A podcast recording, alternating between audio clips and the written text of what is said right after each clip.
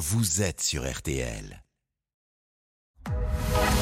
22h, minuit 30. Parlons-nous. Caroline Dublanche sur RTL. Bonsoir, Caroline Dublanche. Ravie de vous retrouver pour deux heures et demie de direct, d'échange et de partage.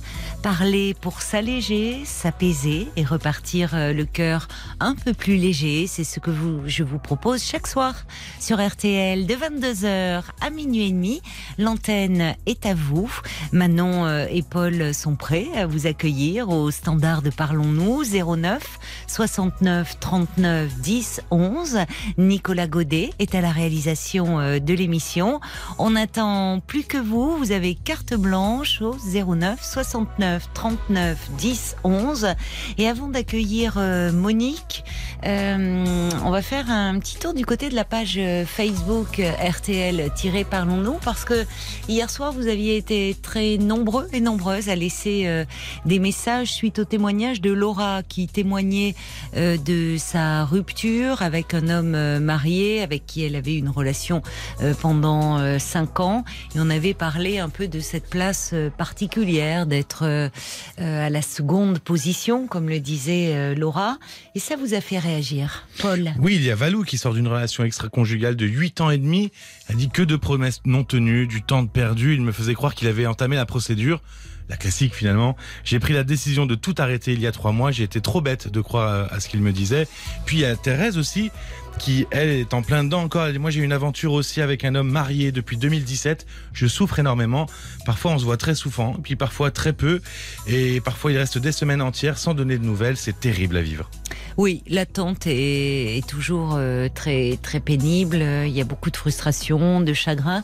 Et d'ailleurs, on a consacré le. Le parlons encore d'hier soir. Le parlons encore euh, d'hier soir. Exactement. Euh, à cette relation amoureuse triangulaire. Donc peut-être on peut suggérer suggérer à Thérèse, à Valou de, l'écouter ou de nous appeler également 09 69 39 10 11 pour nous parler euh, de votre histoire. Bonsoir Monique. Ah, bonsoir Caroline. Bonsoir et ravi de vous accueillir. très loin. Alors écoutez, Nicolas va essayer de, faire quelques petits réglages et de vous mettre le retour du son au maximum. Oui, ça va mieux là. Ça va un petit peu mieux? Bon, mais tant mieux. Alors Monique, bonsoir, bonsoir Monique. Alors Monique, je crois que vous vous trouvez euh, actuellement dans, dans un EHPAD? Oui, tout à fait. Depuis plusieurs années déjà Depuis huit ans. Depuis huit ans, oui. Parce que vous avez fait un, un AVC. un AVC. Oui. Donc j'étais une femme autonome qui faisait beaucoup de choses. Oui. J'étais président du comité des fêtes. Je m'occupais beaucoup de personnes dans le village. Oui. Et cette saloperie d'AVC m'a atteint. Et je suis devenue un petit légume. Oh, non, ne dites pas ça, parce que quand on vous entend là, euh, vous n'avez rien de, de cela. Vous vous exprimez bien. Mais vous avez perdu beaucoup d'autonomie. Oui, la moitié de mon corps, oui. Ah, il y a la moitié de votre corps qui est resté paralysé. Mais j'ai gardé la parole et ça, c'est une bénédiction. Oui, oui, oui. Vous étiez jeune hein, quand vous avez fait cet AVC encore, enfin 68 ans, si je calcule bien. Oui. C'est ça? Et, c'est vous qui. Brutalement. Mais oui. C'est vous qui avez pris la décision à ce moment-là de. Non, donc euh, j'ai fait mon AVC et j'ai dû avoir un cours aux infirmières oui. à une aide à domicile. Oui. Mais mon mari supportait pas ces allées-venues. Il aime sa tranquillité. Bah oui, mais enfin, elles étaient nécessaires. Donc, euh, la vie devenait un peu intenable parce que je ne pouvais pas me servir dans la maison, je ne pouvais pas faire de café. Oui. Je n'avais pas le droit de toucher à rien. Pourquoi Donc, euh, Votre mari vous l'interdisait? Oui. Mais il a toujours été comme ça avec vous euh, Il a toujours été un peu dur. On n'a jamais été un, un couple uni, jamais. Oui, d'accord. Il y avait beaucoup de disputes. Donc ma fille m'a dit, écoute, il se, il fait un EHPAD pas loin d'ici. Oui. Si tu veux, on peut, tu peux y aller.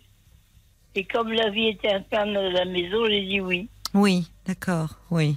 Parce que finalement, vous étiez mal à la maison euh, mal, auprès oui. de votre mari. Vous étiez très mal entouré.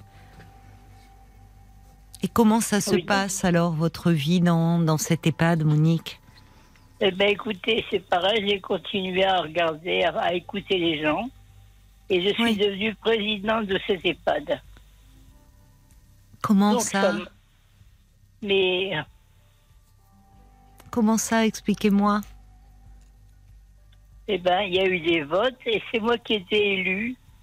Il y a une association interne, c'est ça Il y a un- euh, de, oui, de l'action, comment on dit, euh, Oh, peu importe. l'action sociale. D'accord, d'accord. Donc vous avez continué ce que vous saviez faire et ce que vous aimiez faire au sein de cet Oui. établissement. J'aimais beaucoup écouter les, les personnes âgées parce que ce sont des bibliothèques ambulantes. C'est vrai, c'est vrai. Oh, Oui. C'est formidable. Donc vous avez Donc, créé euh, des liens euh, Ah oui, amicaux. beaucoup, beaucoup. Oui, oui, ça c'est précieux. Donc, euh, mon mari venait me voir tous les 15 jours avec beaucoup de mal. Oui, Il m'amenait un peu de fruits. Il me donnait 10 euros par mois. c'est très peu, hein Bah, c'est très peu parce que. Donc là, bah, lui, il a ses femmes de ménage parce qu'il en a trois. Ah bon? Il ne veut pas que je retourne à la maison. Pourquoi? Alors donc, je suis un peu, j'ai un peu sermonné. J'ai dit, mais enfin, tout cet argent pour rien, mets-le ici et puis mets-moi une aide à domicile parce qu'on a le droit d'avoir une aide à Oui, domicile. oui, oui, c'est vrai, c'est vrai. Et ben, il n'a pas voulu. Oui, c'est lui qui euh, dispose de tout l'argent aujourd'hui. Oh, tout, tout, tout. Et cet argent, euh, vous, vous, hum, comment dire, vous avez travaillé ou c'était bénévole les activités dont vous me parliez? Non, j'ai travaillé euh, comme, euh, comme aide médicale. Enfin, j'allais. Je travaillais dans un hôpital. D'accord. Donc vous avez une retraite, même si elle est, si Eh ben, je ne sais même pas parce qu'il me dit rien. Alors, je vois l'assistante sociale d'ici. oui. Elle répond à rien. Ah bon Parce que j'allais vous dire, oui, euh, de effectivement, euh, mais vous avez pris les devants d'aller voir l'assistante sociale. Oui, parce que je voulais quand même qu'elle me, qu'elle me donne les, Bah oui, ce dont j'ai le droit. oui, oui, que vous disposiez d'argent. C'est pas normal ça. Mais vous savez, si vous saviez dans les EHPAD ce qu'il y a de normal, Ouais. je suis désolée de dire ça, mais Bah non, vous n'avez pas à être c'est pas désolé. long fleuve tranquille. Oui, il y a ces liens avec les autres résidents, mais sinon, euh, Oui, la vie est difficile. oui. Oui. Vous en avez parlé à vos enfants? J'entends que vous me parliez de votre fille euh, qui vous avait. Oui, j'en ai parlé, mais bon. Oui. Vous savez, mon mari, il les gâte, euh, les gâte généreusement. Donc, euh, elles en ont beaucoup avec leur père. Moi, je ne peux rien donner, évidemment. Elles viennent vous voir? Ce sont des filles que vous avez? Ben, Il y en a une qui est très loin, mais. Non, elle, j'envoie des textos, on s'appelle. Mais la- l'autre, elle est tout près, mais elle a un gros travail et elle a du mal à, à venir me voir. Voilà. Mais alors, ça veut dire que finalement, pour vos menus euh, euh, après, achats. quand- Oui. Quand je l'ai envoyé bouillir avec sa femme de ménage, il m'a répondu puisque je ne peux pas choisir ma femme de ménage, eh ben tu me verras plus, tu te démerderas. Alors je me démerde, vous savez comment Je me demande de l'argent aux résidents pour pouvoir. Parce que j'ai un éducateur qui fait les courses. Il faut bien le payer quand même. Ah, il y a un éducateur qui vient dans l'EHPAD et qui fait les courses pour euh, Oui, un peu justement, vous parler de fruits. bananes, Oui, oui. J'achète presque rien, mais bon. Oui, mais enfin des petits plaisirs au fond, euh, des fruits, des choses, Oui, enfin ce qui des vous. bonbons, des fruits, oui, Oui. c'est ça. pour euh, un petit peu agrémenter le, le quotidien. Enfin, j'ai la honte parce que je demande de l'argent et j'ai la honte. Comment je vais leur rendre? C'est ce qui vous tracasse en ce moment? Donc là, je suis à bout Et j'avoue que là, je vous parle calmement, mais il y a des moments où je crie, je vois tout balayer, tout jeter par terre. Ben, je Parce comprends. que je n'en peux Ouais. plus. Oui. Ça fait combien de temps que finalement vous en, vous en êtes réduite à demander de l'argent comme ça aux autres Depuis résidents que je suis ici, Ça fait combien de temps que vous êtes là? Ça fait huit ans. Ah mais oui, mais alors, euh, alors ça veut dire que, enfin, 8 ans, donc euh, même l'éducateur, il continue à faire des courses, même si vous ne lui donnez pas d'argent? Oh oui, mais je raconte pas ma vie à tout le monde. hein. Encore que là, tout le monde va l'entendre, mais Oui, mais à un moment, il y a, enfin, des dettes, même si ce, vous faites pas de gros achats, mais peut-être les autres résidents. Est-ce qu'il faudrait pas que ça vous fâche avec eux? Parce qu'il y en a non, peut-être. je me fâche pas. Elle me, elle me gentiment. Mais oui, mais depuis 8 ans, enfin, même si c'est quelques euros par-ci par-là, euh, au fil du temps, oui, ça mais j'ai dit à s'accumule. mon mari, tu vas devoir rembourser tout ça, mais il répond jamais. Et quand vous êtes allé voir l'assistante sociale, c'était une très bonne idée, en disant que. euh, oui, eh votre- bien, oui. elle n'a rien fait, rien du tout. Bah, il faudrait qu'elle, euh, pourtant, qu'elle voie votre mari et qu'elle lui dise qu'il doit vous donner de l'argent qui vous Bah, revient. non. Vous ne pourriez pas en parler à un cadre. euh, euh, Si, j'étais allée voir. J'en ai parlé au médecin, tout ça, mais voilà, bon, voilà. vous savez, il y a des cas dramatiques ici, donc euh, je suis pas toute seule. Malheureusement, j'imagine, mais c'est aussi de leur responsabilité de Oui. s'occuper de vous. Donc ça fait partie de leur travail, euh, Monique. Ben oui, je leur dis, parce que je leur dis, après tout, nous sommes beaux employeurs. Vous avez raison, mais c'est vrai, c'est vrai, vous avez raison. Oui, oui, Eh oui. mais c'est vrai. Qu'est-ce qu'il vous dit, le médecin? Rien. Est-ce qu'il y a Vous quelqu'un savez, qui... madame, en Oui. EHPAD, Caroline, Oui, en EHPAD, on vous prend pour des résidents qui ont perdu la tête. oui. Oui, mais vous n'avez pas perdu la tête. Oh, pas du tout. Mais non. Oui, donc votre parole ne compte pas. Vous avez le sentiment que votre parole ne compte Oui, pas. parce que je demande une réunion. Quand je suis en réunion, parce que je suis présidente, on ne tient pas compte de ce que je dis. Dans cette réunion, est-ce qu'il y a des familles d'autres euh, résidents Oui. qui viennent? Oui. Est-ce qu'il y a des personnes avec qui vous avez euh, peut-être sympathisé euh, et qui pourraient intervenir en votre faveur? Oui, mais je trouve que c'est à elle de parler. Moi, je ne peux pas parler pour elle. Non, que elle, elle parle pour vous, peut-être. Non, non, j'ai pas envie. Alors qu'est-ce que vous envisagez de faire? Mais votre fille, quand même. Bon, vous me dites que vous avez trois enfants, c'est ça? Oui, Et sur les trois, donc, euh, il y en a ben, qui. j'ai un fils, un fils très handicapé. D'accord.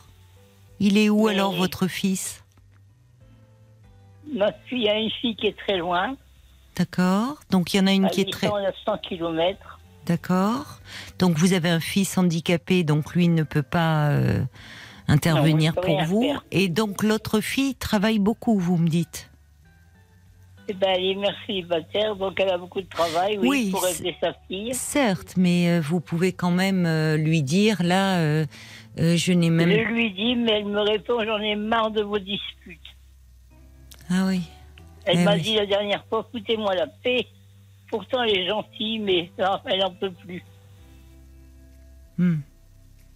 Oui, c'est ça. C'est qu'elle a toujours vécu, elle a toujours connu ça, votre fille. Vous dites, vous Voilà, n'avez jamais ça. été un couple très uni, donc, euh, donc Et finalement. l'autre fille me dit, mais vous avez qu'à divorcer avant.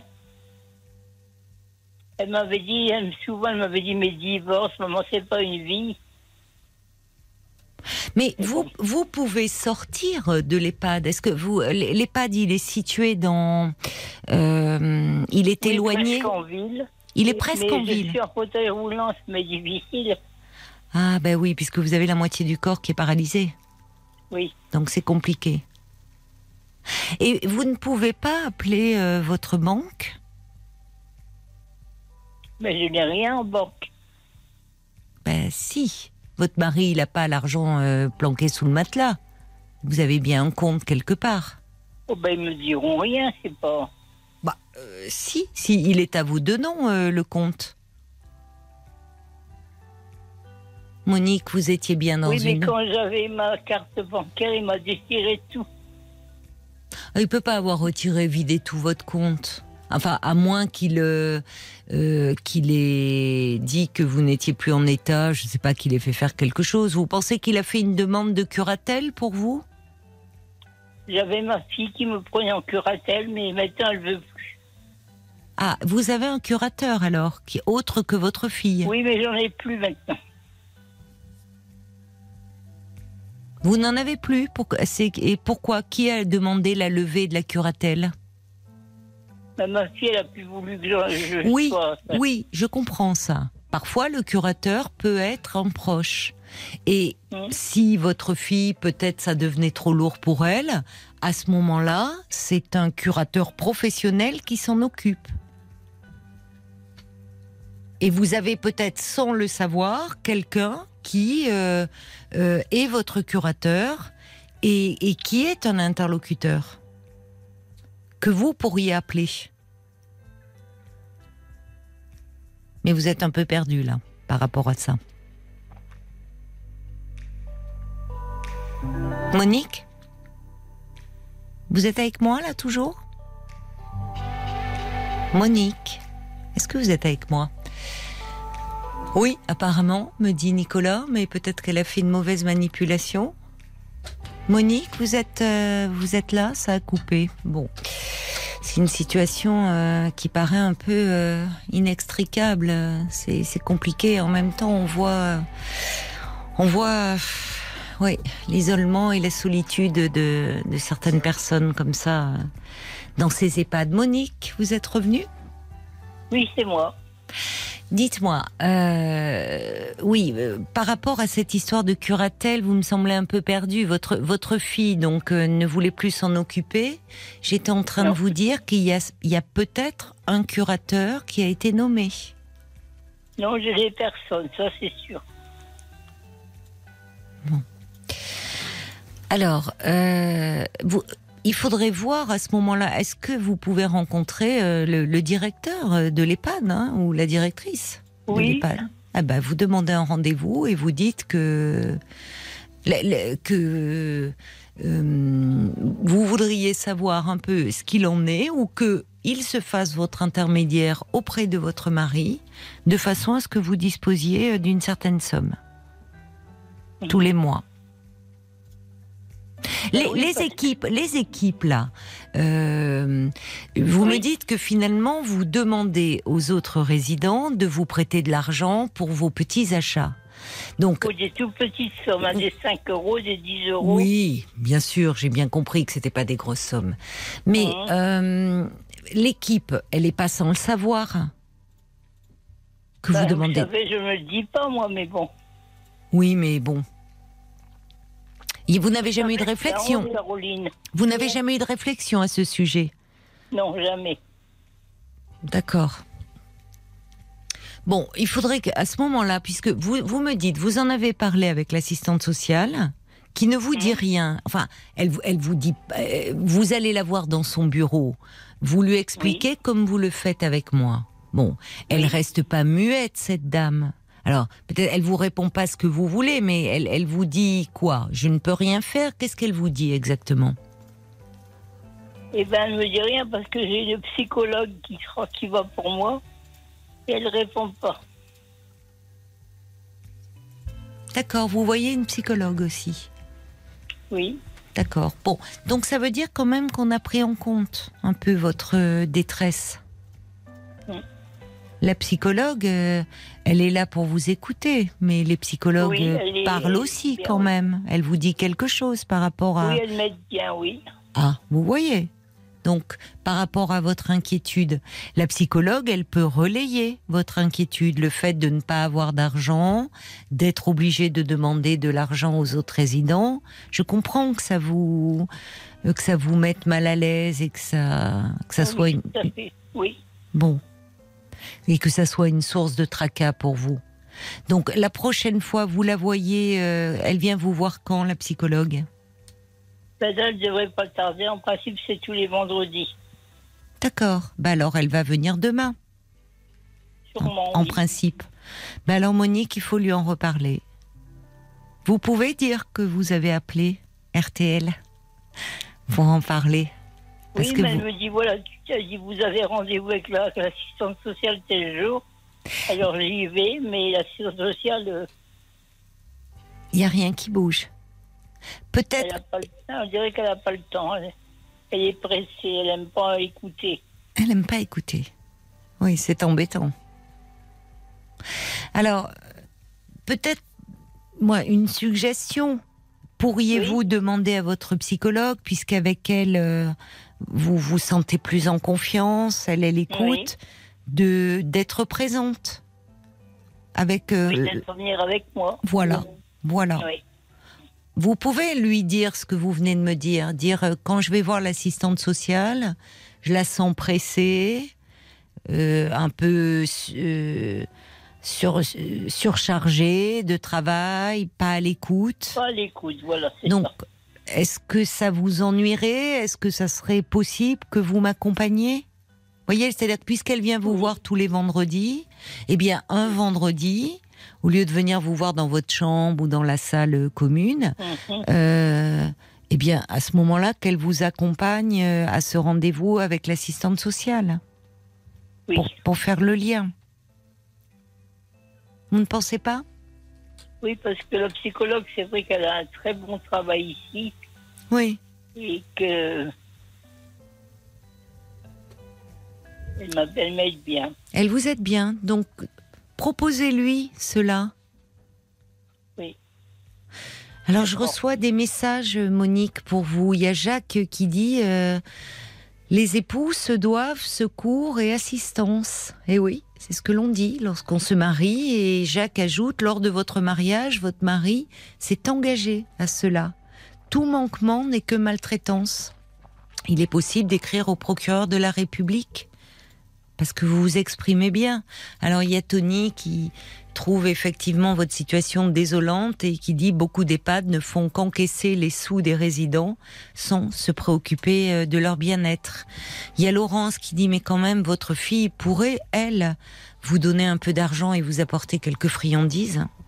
Oui, Oh, elle vit pas, elle vit, elle vit pas. euh, elle est pas très aisée, et puis moi, ça me gêne tout ça. Oui, enfin même pas très aisé, on peut apporter. euh, vous, vous n'avez pas de gros besoins. hein. Si c'est quelques bananes, non. quelques fruits, ça va quand même. Hein, ça va pas gréver son budget non plus. Euh, en tout cas, vous vous pouvez dire. euh, vous, vous, pour- enfin, demain, moi, si, si la psychologue vient, puisqu'elle vient vous voir le vendredi, euh, dites, dites-lui que là, ça vous, ça, ça vous préoccupe beaucoup, ça, va- c'est une source de stress, que c'est pour ça aussi qu'à certains moments, euh, vous vous mettez dans tous vos états, vous criez, parce que cette situation vous préoccupe. Elle le Oui, J'ai comprend. même voulu me jeter par l'escalier tellement j'en ai marre. Ah non, ça, non, C'est terrible. non. Vous en avez marre de quoi, en fait? De cette situation. de cette situation. Mais cette situation, on peut y trouver une solution, Oui. vraiment. Euh, et, et elle le sait, le- la psychologue, que vraiment vous en avez marre comme ça? Oh oui, parce que elle m'a dit je vous quitterai jamais. Oui, elle est Et elle vient gentille. régulièrement, c'est vrai. Ouais, elle est gentille. Elle a, elle a perçu que que vous aviez oui, besoin quand je de voir le directeur, elle vient avec moi. Ah, elle vient voir le directeur avec vous. Oui, parce que je suis harcelée par un gars ici. Et le directeur, il bouge pas. Alors je voulais vous demander aussi, est-ce qu'un directeur ne peut rien faire quand on est harcelé par un résident? Bah, si. Le la- résident va voir à l'extérieur et quand il rentre, Mm. il est complètement sous et D'accord. il vient m'agresser. Qu'est-ce qu'il fait? Ben, il me traite de bon à rien, de... Ah oui, il est, il est injurieux. Voilà. Ah bah si, c'est là c'est de la responsabilité euh, du directeur de veiller euh, à ce que vous vous Mais sentiez en je sécurité. j'ai dit, monsieur, si vous ne faites rien, je porte plainte. Vous voyez que la psychologue, elle vous a accompagné chez le directeur. Oui. Donc il va y avoir certainement, on va surveiller un peu les allées et venues de ce monsieur. Oui, parce qu'elle envoie des, des papiers, comme on dit, pour euh, prouver ce qui se passe. Oui. Et l'autre, quand il rentre de son bistrot, il dit oui, mais j'ai tout déchiré. Oui, mais on va euh, à un moment, euh, bon, qu'il sorte, très bien, mais euh, qu'il s'alcoolise, c'est une chose. Mais si après il vient euh, vous embêter dans votre chambre et vous insulter, ça, ça ne va pas et c'est de la Pas dans ma responsabilité. chambre parce que je me- m'enferme. Vous enfermez dans votre chambre, d'accord. Bon, Et vous, je ne sors pas de ma chambre par rapport à lui parce qu'il fait peur. mais il n'y a pas qu'à vous qui doit faire peur, ce monsieur. J'imagine qu'il y a d'autres résidents qui se plaignent. Oui, quand je vois arriver de dehors, j'ai peur. Oui, mais il y a d'autres euh, dames ou même peut-être des messieurs qui ont peur de un peu quand il est alcoolisé, qui ont peur de oui, lui. parce qu'il il a aussi il y a des agressions avec les autres. Oui, oui. Bon, à mon avis, euh, les choses vont bouger, Monique, là, par rapport à ce monsieur. On va lui dire de se calmer. Hmm. En tout cas, de s'il est alcoolisé et agressif, vous voyez, il va avoir, on va lui dire que c'est plus possible comme ça. Et comme le dit Tony, le directeur est dans l'obligation d'agir parce que sinon c'est un peu de la non-assistance à personne en danger. Bon, il faut vraiment. euh, vous me dites que la psychologue vous dit je vous lâcherai pas, je vous laisserai pas tomber. Donc vous avez quelqu'un qui est à l'écoute, qui vous a déjà accompagné chez le directeur. Reparlez-lui euh, de de ce qui vous préoccupe de façon à ce que euh, il y ait quelque chose qui se débloque et qu'au moins vous puissiez avoir un peu d'argent, que votre mari euh, vous donne euh, euh, de l'argent. Euh, En plus, c'est vous avez euh, à un moment donné travaillé, donc euh, c'est de l'argent qui vous revient. Vous écoutez, Oh, qu'est-ce qui vous a donné l'idée mais- d'appeler euh, vous? Vous écoutez l'émission là le soir dans votre chambre? Votre émission? Oui, Ah, mais je vous lâche. Moi, je vous lâche. Vous me lâchez pas. Non. Ah bah c'est c'est bien, ça me touche de savoir que je vous tiens un, un peu compagnie. Monique. Bon, parlez, reparlez-en parce que vous voyez, je sais pas quand ces démarches ont été faites auprès du directeur, mais vous voyez que la psychologue vous croit, vous a accompagné chez le directeur, donc elle pourra aussi vous accompagner auprès de l'assistante sociale. Oui. Hein, elle l'a déjà fait. Que qui est responsable de l'assistance sociale? Bah, normalement, euh, c'est le directeur de l'établissement. Elle est, elle est, elle est salariée de cet établissement, l'assistante sociale. Après, Ben je ne sais pas l'EHPAD de, de qui il dépend, mais euh, elle- si elle est salariée de cet établissement, son premier supérieur hiérarchique, c'est le directeur de l'établissement. Donc, euh, enfin, c'est pas normal que vous en soyez réduite à demander de l'argent aux autres résidents. Euh, non. et à ce moment-là, le directeur peut demander à votre mari, dire euh, votre épouse n'est pas bien, est très stressée, elle n'a pas d'argent, elle demande auprès des résidents, il faut que vous lui allouiez un petit budget euh, par mois ou par semaine. Vous voyez, c'est ça que je voudrais que quelqu'un appelle mon mari et lui dise. Oui. Oui. Parce que moi, il répond pas du tout. Oui, oui. Mais je trouve que vos, enfin, vous, vos, vos enfants euh, sont aussi un peu responsables quand même là. hein. Parce que vous me dites, il y en a une, elle est loin à 900 km. Bon, certes, mais enfin, même à 900 km, aujourd'hui, on peut quand même passer un coup de fil, on peut envoyer un mail, elle peut téléphoner à son père, et sans vouloir se mêler euh, de vos problèmes de couple qui ont toujours existé, elle pourrait dire, écoute papa, euh, ça ne va pas de laisser mm, maman dans cette situation-là. Donc fais quelque chose. Je trouve. Hein. Oui. Bon, Monique, j'espère que votre situation euh, va va se débloquer Ben, je vous tiendrai au courant, en tout cas. avec plaisir. Passez une douce nuit. Je vous embrasse, Monique. Bon courage moi à vous. Caroline. Je vous embrasse bien fort. Et Prenez soin de merci vous. au- à Paul qui accueille très bien aussi. Je lui transmettrai. Ça lui fera plaisir. Prenez soin de vous, Monique. hein. On vous embrasse bien fort, toute l'équipe. Merci Caroline. Au Merci revoir. beaucoup. Au revoir, Monique. Au revoir. Clara Luciani sur RTL. Amour, toujours. J'espère que Monique a, remis euh, sa radio pour qu'elle puisse entendre euh, les messages euh, très chaleureux que vous que vous lui adressez parce que vous avez été nombreux à, à vous manifester, à être ému par le désarroi de, de, de Monique. C'est vrai que c'est d'une telle tristesse et Olivier dit après toute une vie de labeur, après avoir élevé ses enfants, se retrouver dans une telle situation, tout le monde s'en fiche, les enfants.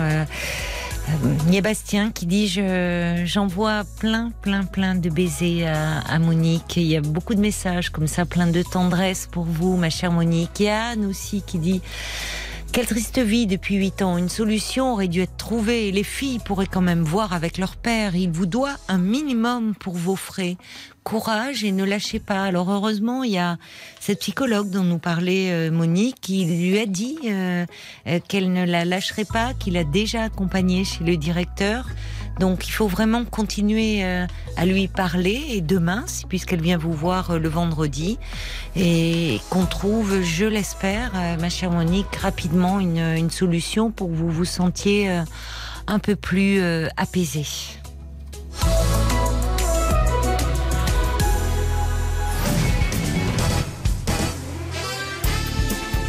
Vous reconnaissez cet indicatif, hein, sûrement. La valise RTL a été euh, gagnée cet après-midi. Alors, notez bien papier, euh, crayon ou votre euh, téléphone parce que j'ajoute dans la nouvelle valise un panier gourmand rempli de produits saveurs en or d'une valeur de 300 euros. Et dans ce panier gourmand, vous pourrez déguster certaines spécialités emblématiques du Nord, comme les, des gaufres, des bières, de l'ail noir ou encore des terrines de la région au nom euh, imprononçable. Je l'ai sous les yeux, mais franchement, je laisse à Jean-Philippe Janssen. Je pense que s'il est là euh, demain, il va se régaler euh, de vous parler de tous ces savoureux produits. Saveur en or, une valeur de 300 euros. La valise, bah, c'est tous les jours, hein, avec Laurent Ruquier et ses grosses têtes sur RTL. Jusqu'à minuit 30, Parlons-nous. Caroline Dublanche sur RTL. Jusqu'à minuit et demi, euh, je vous invite euh, à appeler euh, le standard de Parlons-nous au 09 69 39 10 11 09 69 39 10 11 pour me parler, peut-être pour réagir à un témoignage, le désarroi de Monique en EHPAD depuis euh, 8 ans, sa grande solitude vous ont très certainement ému, peut-être que vous voulez parler de, de la- cette situation parce que vous avez euh, un parent, un époux euh, dans, dans un EHPAD, n'hésitez pas à nous passer un petit coup de fil. 09 69 39 10 11, c'est le standard de Parlons-nous et c'est un numéro de téléphone non surtaxé. Bonsoir Virginie. Oui, bonsoir Caroline. Bonsoir. Je vous écoute euh, depuis très longtemps. Mais Je vous remercie. Euh, C'était sur un conseil de ma mère qui n'est plus là maintenant. Oui, d'accord, c'est votre euh, maman qui vous avait parlé de l'émission. Oui, et euh, à l'époque, je voulais pas trop savoir parce que je me disais que j'avais assez de problèmes et que je ne voulais pas entendre les problèmes des autres. Oui, je comprends aussi cela, bien Voilà. sûr, bien sûr. Donc, euh, depuis, euh, mes problèmes se sont un petit peu dissipés, mais Oui. aujourd'hui, je me retrouve un petit peu dans une impasse. Euh, je suis retraitée depuis 4 ans. Mhm. Euh, J'ai déménagé pour venir près de chez mon plus petit-fils que j'ai élevé toute seule. Oui, Euh, là, pour me, me, me- Comment je peux dire? Pour m'éviter des frais, il a acheté une boutique et un appartement parce que plus tard, il va faire sa boutique. d'accord. Et donc, moi, je suis euh, dans l'appartement. Oui. Mais depuis ce temps-là, j'ai l'impression que euh, je suis un petit peu surveillée par rapport à mes problèmes d'alcool. Ah, d'accord. Surveillé par votre fils, vous voulez dire? Oui, voilà. Il s'inquiète pour vous? Voilà, beaucoup. Et comment Beaucoup. vous euh, la surveillance alors vous la sentez de quelle façon? Comment elle s'exerce sur vous? Eh ben, euh, on arrive dans l'appartement sans prévenir. euh, Ah oui, voilà quoi. Et puis, oui. Pour euh, oui, euh, pour voir un peu dans quel état vous êtes finalement. C'est non, c'est même pas dans l'état que je suis. c'est, euh, c'est peut-être essayer de me surprendre, mais euh, bon, Hum. euh, si vous voulez, depuis que je suis ici, ça fait depuis euh, pas trop longtemps.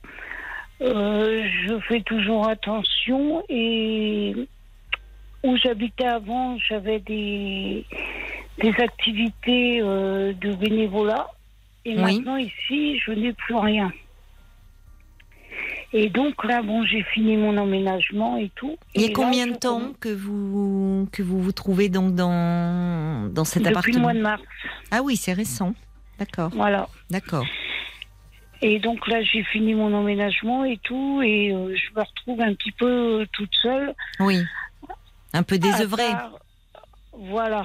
Voilà. Mais parce que finalement, vous vous êtes rapproché de votre dernier fils, mais vous ne connaissez personne à part lui dans, dans Voilà, la région.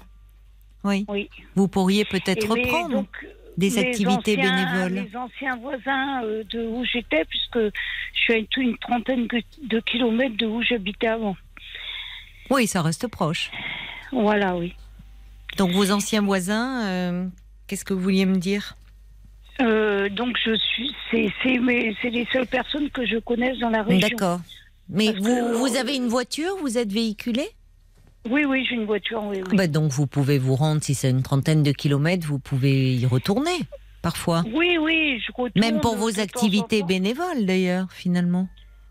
Euh, Enfin, ça non, fait trop ça fait trop et loin. Ça fait, euh, ouais, ça fait trop cher d'essence. Oui, et, je comprends. Oui, c'est vrai, ça fait voilà. 60 kilomètres quand même, oui, aller-retour. euh, ouais, ouais. Oui. Et euh, donc euh, là, j'ai demandé. Donc avant, j'étais bénévole au Resto du Cœur, Oui, au Secours oui. catholique. Oui, Et donc euh, ici, ils ont beaucoup moins de besoins que où j'étais avant. Donc. euh, ah bon, à ils 30 m'ont- kilomètres près, euh, oui, ça peut Ah ouais, ouais. euh, D'accord. ouais, ouais. Ça peut Avant, évoluer aussi, ça peut bouger, vous savez ça. Non, mais avant, euh, les restos du cœur où j'étais, ils étaient ouverts euh, euh, quatre jours euh, sur cinq. Oui. Et tandis que là où je suis, c'est euh, deux jours. C'est déjà ça.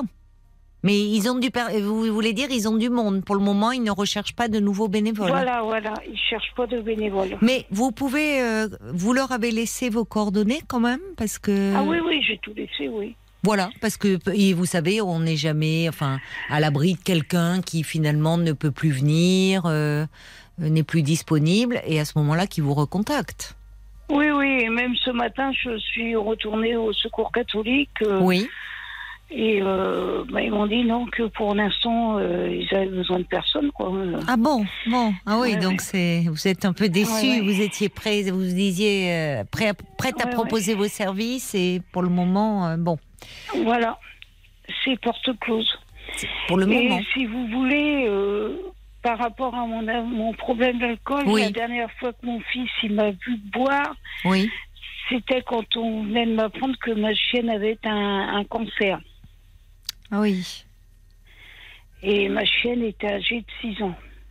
Ah oui, c'est dur. Et donc j'ai vu un vétérinaire qui m'a dit elle a un cancer, mais apparemment elle voulait rien faire. Quoi. Donc euh, j'ai regardé un petit peu sur internet les médicaments qu'elle lui avait donnés. J'ai vu que c'était des médicaments euh, de soins palliatifs. euh, donc Oui. euh, là, ça m'a carrément cassé. Oui, oui.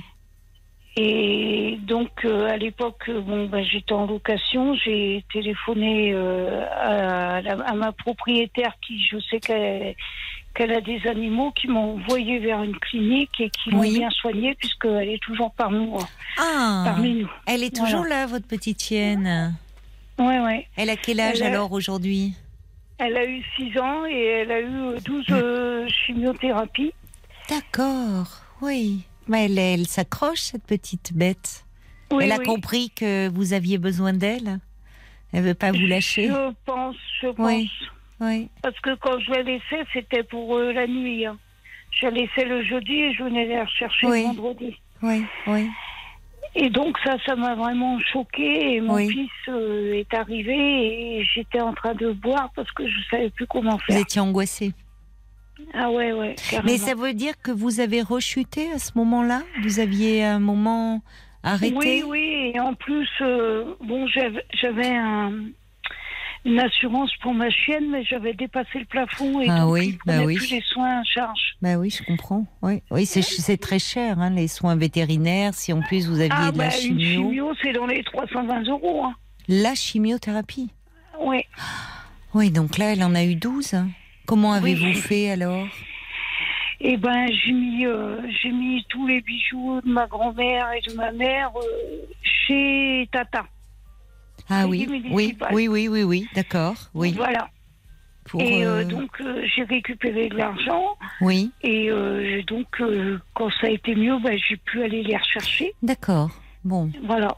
Je me suis bien. débrouillée et puis la Oui. clinique aussi a été. compréhensible, oui, enfin, voilà, ils ont. oui. Qui m'a dit écoutez, si vous pouvez pas payer au mois de décembre, on va étaler sur le mois de janvier. Puis après, bon. Oui, ça- oui, oui, ils ont été arrangeants avec vous. Oui, parce que voilà. Euh, euh, quand j'emmenais à la clinique, ça me faisait euh, 60 km à peu près. Hein. Ah oui, en effet. 60 km pour Oui. m'emmener, 60 Oui. km pour revenir chez moi. Et 60 km pour aller la rechercher. et Ah. 60 km. Vous vous êtes bien battues, hein, toutes les deux. Voilà. Ouais, ouais. Donc là, c'est et c'est quoi comme petite chienne que vous avez? C'est un chien du hasard et de l'amour. Ah, C'est une jolie formule. Ce sont les meilleurs. Ce sont les plus résistants, Voilà. justement. Oui. Donc, euh, elle est à vos côtés, là, j'imagine. Elle est dans mon lit avec moi. Elle est dans votre lit. Comment elle Oui, s'appelle euh, Anouchka. Anouchka, c'est joli. Et avec, euh, j'ai son père qui s'appelle Robert. C'est pas vrai. Vous avez le, le père d'Anouchka avec vous? Oui, oui. Il s'appelle Robert. C'est Oui. pas, c'est drôle. C'est pas banal ça comme nom. Pourquoi vous lui avez Bah, donné voilà. ce nom-là? C'est rigolo en même temps. Bah, parce que je voulais pas lui donner un prénom de chien. Et puis que je trouvais Oui, que vous donnez des euh, prénoms d'humains. Robert, c'est rigolo. C'est euh, Oui, et Anouchka, c'est euh, Oui. le prénom d'une. Et puis euh, j'ai un petit chat, enfin une petite chatte aussi qui s'appelle Charlie. Charlie. Ah, bah d'accord. Donc, euh, et alors ils sont tous les trois dans votre lit là? Ah oui, oui, euh, il me faudra un grand lit, mais bon. Oui, oui. Enfin, j'ai un grand lit, mais bon. euh, Oui, mais ils, ils prennent, ils occupent, euh, ils, ils prennent de la place. Et dites-moi, Voilà. et par rapport, puisque justement vous cherchez à faire du, du bénévolat, euh, vous parlez euh, donc euh, pour le moment les restos du cœur, euh, là non, mm, ont leur équipe au complet, le secours catholique aussi, et les associations de protection animale peut-être. Avez alors là, je vais vous arrêter tout de suite. J'ai l'impression de tromper mes animaux parce que quand je reviens, ils n'arrêtent pas de me renifler. Et euh, je me sens pas bien. Bon alors donc, alors donc, euh, bon laissez tomber. Parce que j'ai déjà fait. Hein, euh, Oui. j'ai- travaillé dans un chenil et tout. Oui, et, euh, oui.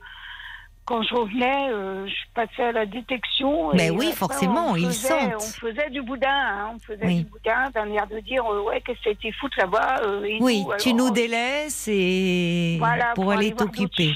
D'accord. ouais, ouais. Bon, Donc j'ai arrêté aussi. Oui. Alors vous me dites qu'à un moment vous avez rechuté quand euh, vous étiez tellement euh, euh, dans la Par peine à- d'apprendre, voilà que Voilà. Ouais, que ouais. votre petite chienne avait un cancer. Euh, mais ça veut dire qu'aujourd'hui vous avez replongé dans l'alcool? Oui, un petit peu, mais beaucoup moins qu'avant. Mais je, je, sens que je vais sur une pente. descendante. Voilà, ouais. Mm, mm, Et euh, donc euh, j'ai j'ai appelé mon addictologue. euh, Oui, c'est bien, euh, c'est bien. donc j'aurai pas de rendez-vous avant le mois de juillet. Ah oui, c'est ça qui est, c'est ça le Et- problème. Oui, c'est long. Et donc, euh, comme euh, ça faisait six mois que je n'allais plus le voir, euh, donc je, pour moi, je me sens pas l'intérêt. Enfin, je me, je me sens mal à aller rouspéter en disant pourquoi vous me prenez pas en urgence, quoi. Oui, parce que là, vous aimeriez voir quelqu'un en urgence un peu. Pas en urgence. Mais enfin, plus rapidement. Si vous voulez, si vous voulez, j'ai un, médicament Oui. et euh, ce médicament, euh, si on boit, on est malade. Mais Le baclofène, peut- vous prenez, non Non, non. Non, Ah, c'est pas ça. C'est de l'espérale. Et ça vous rend malade. Mais c'est un médicament que vous prenez pour autre chose. Non, non, l'espérale, c'est un médicament pour l'alcool. Et D'accord. Si, euh, si on en prend en buvant de l'alcool, Hum. Euh, ben, on a des palpitations, on n'est pas bien, on est Oui. tout rouge et tout, et on peut en mourir. Ah bon? Et qui vous prescrit ça? Le médecin addictologue? Ouais, ouais. Mais là, Ben vous oui, n'en avez que- plus. Vous n'en avez plus actuellement. Euh, si j'en ai toujours, mais je l'ai arrêté. Oui, bah euh, vous avez raison. Si vous avez replongé, c'est pas le mais moment. Quand Oui. on m'a dit euh, que ça faisait ça et ça, j'ai voulu voir. hein. Donc j'ai essayé. Et puis, euh, ouais. Bah, si vous me dites qu'on peut en mourir, euh, enfin, s'il y a des effets secondaires qui vous font vomir, qui vous rendent malade, c'est une chose. Mais je suis même étonnée qu'on voulais- vous prescrive un médicament qui pourrait vous faire mourir. Voilà, pour. pour, euh, qui pour vous rende malade, c'est une chose, mais ah oui, bon. Est-ce que vous l'avez pris quand même ce rendez-vous en juillet, même si c'est Oui, lointain? pris. Ah ben vous l'avez bien, c'est bien. Vous l'avez, vous Et, êtes euh, motivé. Et j'ai euh, demandé à la secrétaire, puisque ça faisait un petit moment que j'allais les voir. Euh, et donc elle m'a dit, Ah ben justement, euh, la dernière fois, je, je pensais à vous, vous ne voyez plus. Alors, ah euh, ben vous voyez, voyez. comme quoi il se, ouais. souvenait de vous et Oui, c'est oui. réconfortant, je trouve. Vous n'êtes pas anonyme. Voilà. Oui. Et donc, euh, elle m'a dit bon bah écoutez, je vais faire mon possible. Oui. Et puis euh, elle m'a rappelé en me disant euh, ça sera pas avant le mois de juillet. Bon bah j'ai dit d'accord, on va prendre le rendez-vous au mois de juillet. Peut-être que vous pourriez la rappeler. Alors je comprends que vous vouliez pas avoir l'air de trop insister et vous avez bien fait de prendre ce rendez-vous en juillet, mais en disant là, je sens que je suis vraiment dans une mauvaise pente. Non mais je lui ai, de- je lui ai demandé, euh, je lui ai dit si jamais il y avait un désistement, quoi que ce soit, Voilà. vous m'appelez. Voilà, Voilà. vous avez bien fait. Vous avez bien fait. Et en attendant, est-ce qu'il n'y a pas, parce que je, je, euh, je pensais à des associations, les alcooliques anonymes, est-ce que ça Oui, pourrait vous mais- faire du bien de, de peut-être oui, les le- voir en attendant? Le problème, c'est que euh, c'est peut-être moi qui me mets des idées dans la tête, hein, j'en sais rien. Dites-moi. Mais pour moi, avec mon fils, euh, à part ma rechute avec ma chienne, Hmm. pour lui, je suis guérie.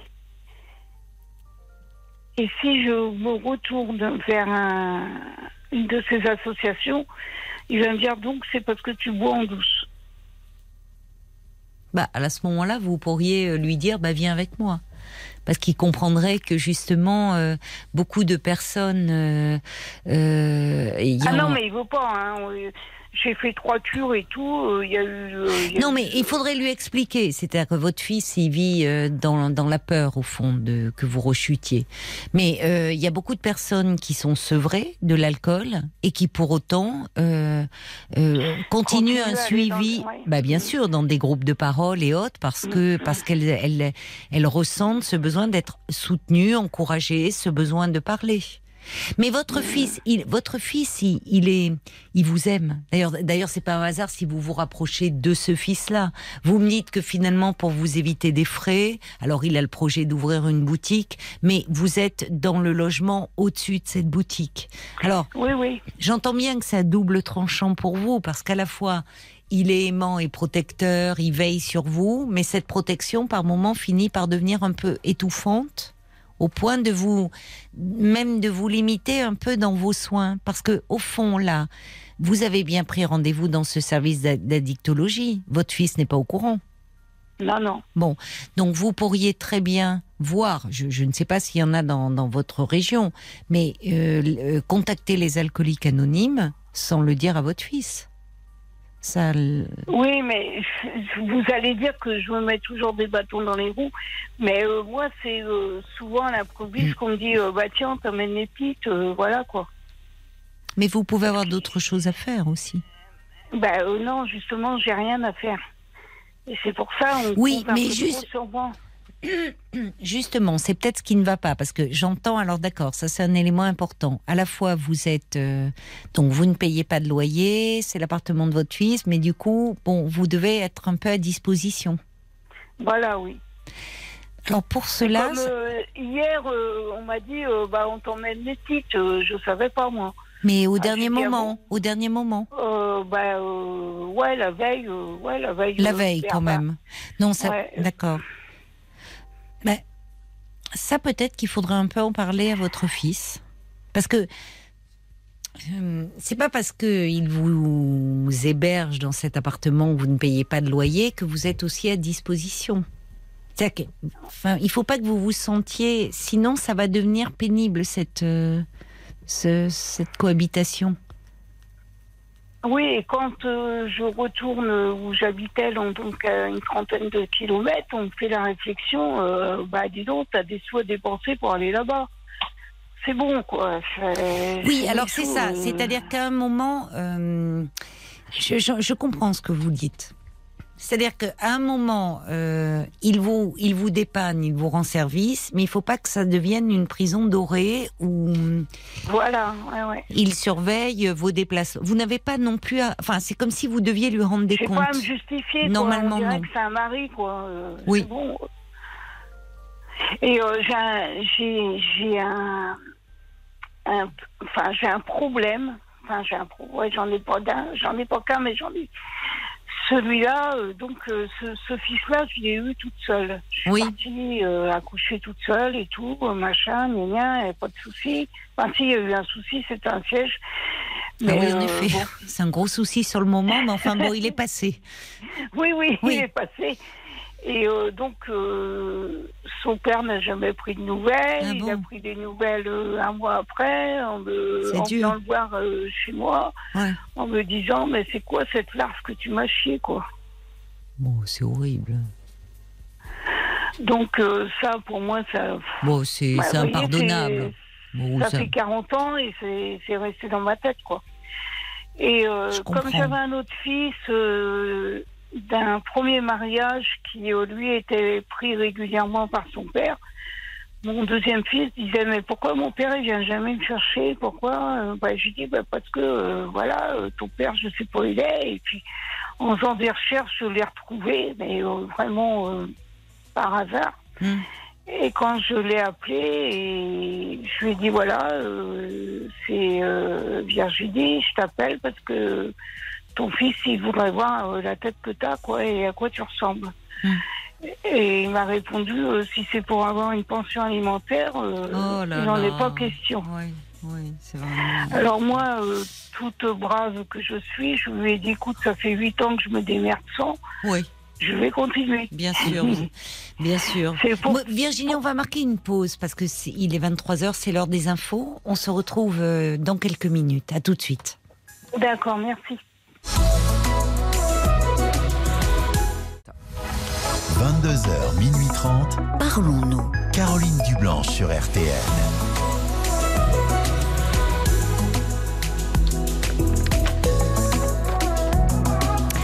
Bienvenue si vous nous rejoignez euh, sur RTL. C'est Parlons-nous, c'est votre moment de l'écoute, des confidences, du partage, de l'émotion, des sourires. Vous êtes au cœur de ce rendez-vous chaque soir. Et de 22h à minuit et demi, vous nous entraînez dans vos histoires de vie, dans vos questionnements les plus intimes. Tous vos appels sont les bienvenus au 09 69 39 10 11 et parce que l'on a tous besoin de réconfort, de soutien, eh bien nous comptons euh, sur vous, sur vos réactions. Euh, Vous pouvez euh, nous envoyer un petit SMS au 64 900 en n'oubliant pas de commencer votre message par les trois lettres RTL 35 centimes par message. Paul aussi est attentif aux commentaires que vous nous laissez sur la page Facebook de l'émission RTL-Parlons-nous.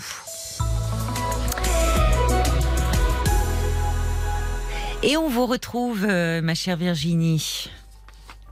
Vous êtes là? Oui, oui, oui. On vous retrouve, vous, Anouchka, Robert et euh, Anouchka et Robert, qui sont vos toutous. Et puis un petit chat aussi. On n'a pas le nom. mais- Charlie. ah mais Charlie, vous m'avez dit, voilà. Et Charlie. Voilà. Dites-moi, je, je, je me disais, parce que finalement, vous êtes rapproché de votre fils euh, pour. euh, mais finalement, pour quelle raison? Parce que, vous voyez, j'ai quelqu'un euh, qui dit pourquoi ne, pourquoi êtes-vous parti de l'endroit où vous habitiez, c'est-à-dire à 30 km de là, où au fond vous vous sentiez plus autonome, plus indépendante?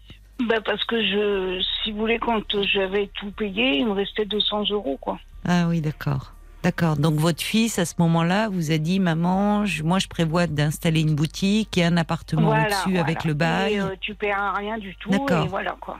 Oui, mais alors finalement, c'est parfois on se retrouve un peu piégé dans des liens où euh, euh, vous vous sentez redevable et du coup, euh, bah, Ou- vous dites voilà. il rentre chez vous parfois, euh, enfin il rentre sans vous prévenir, sans frapper.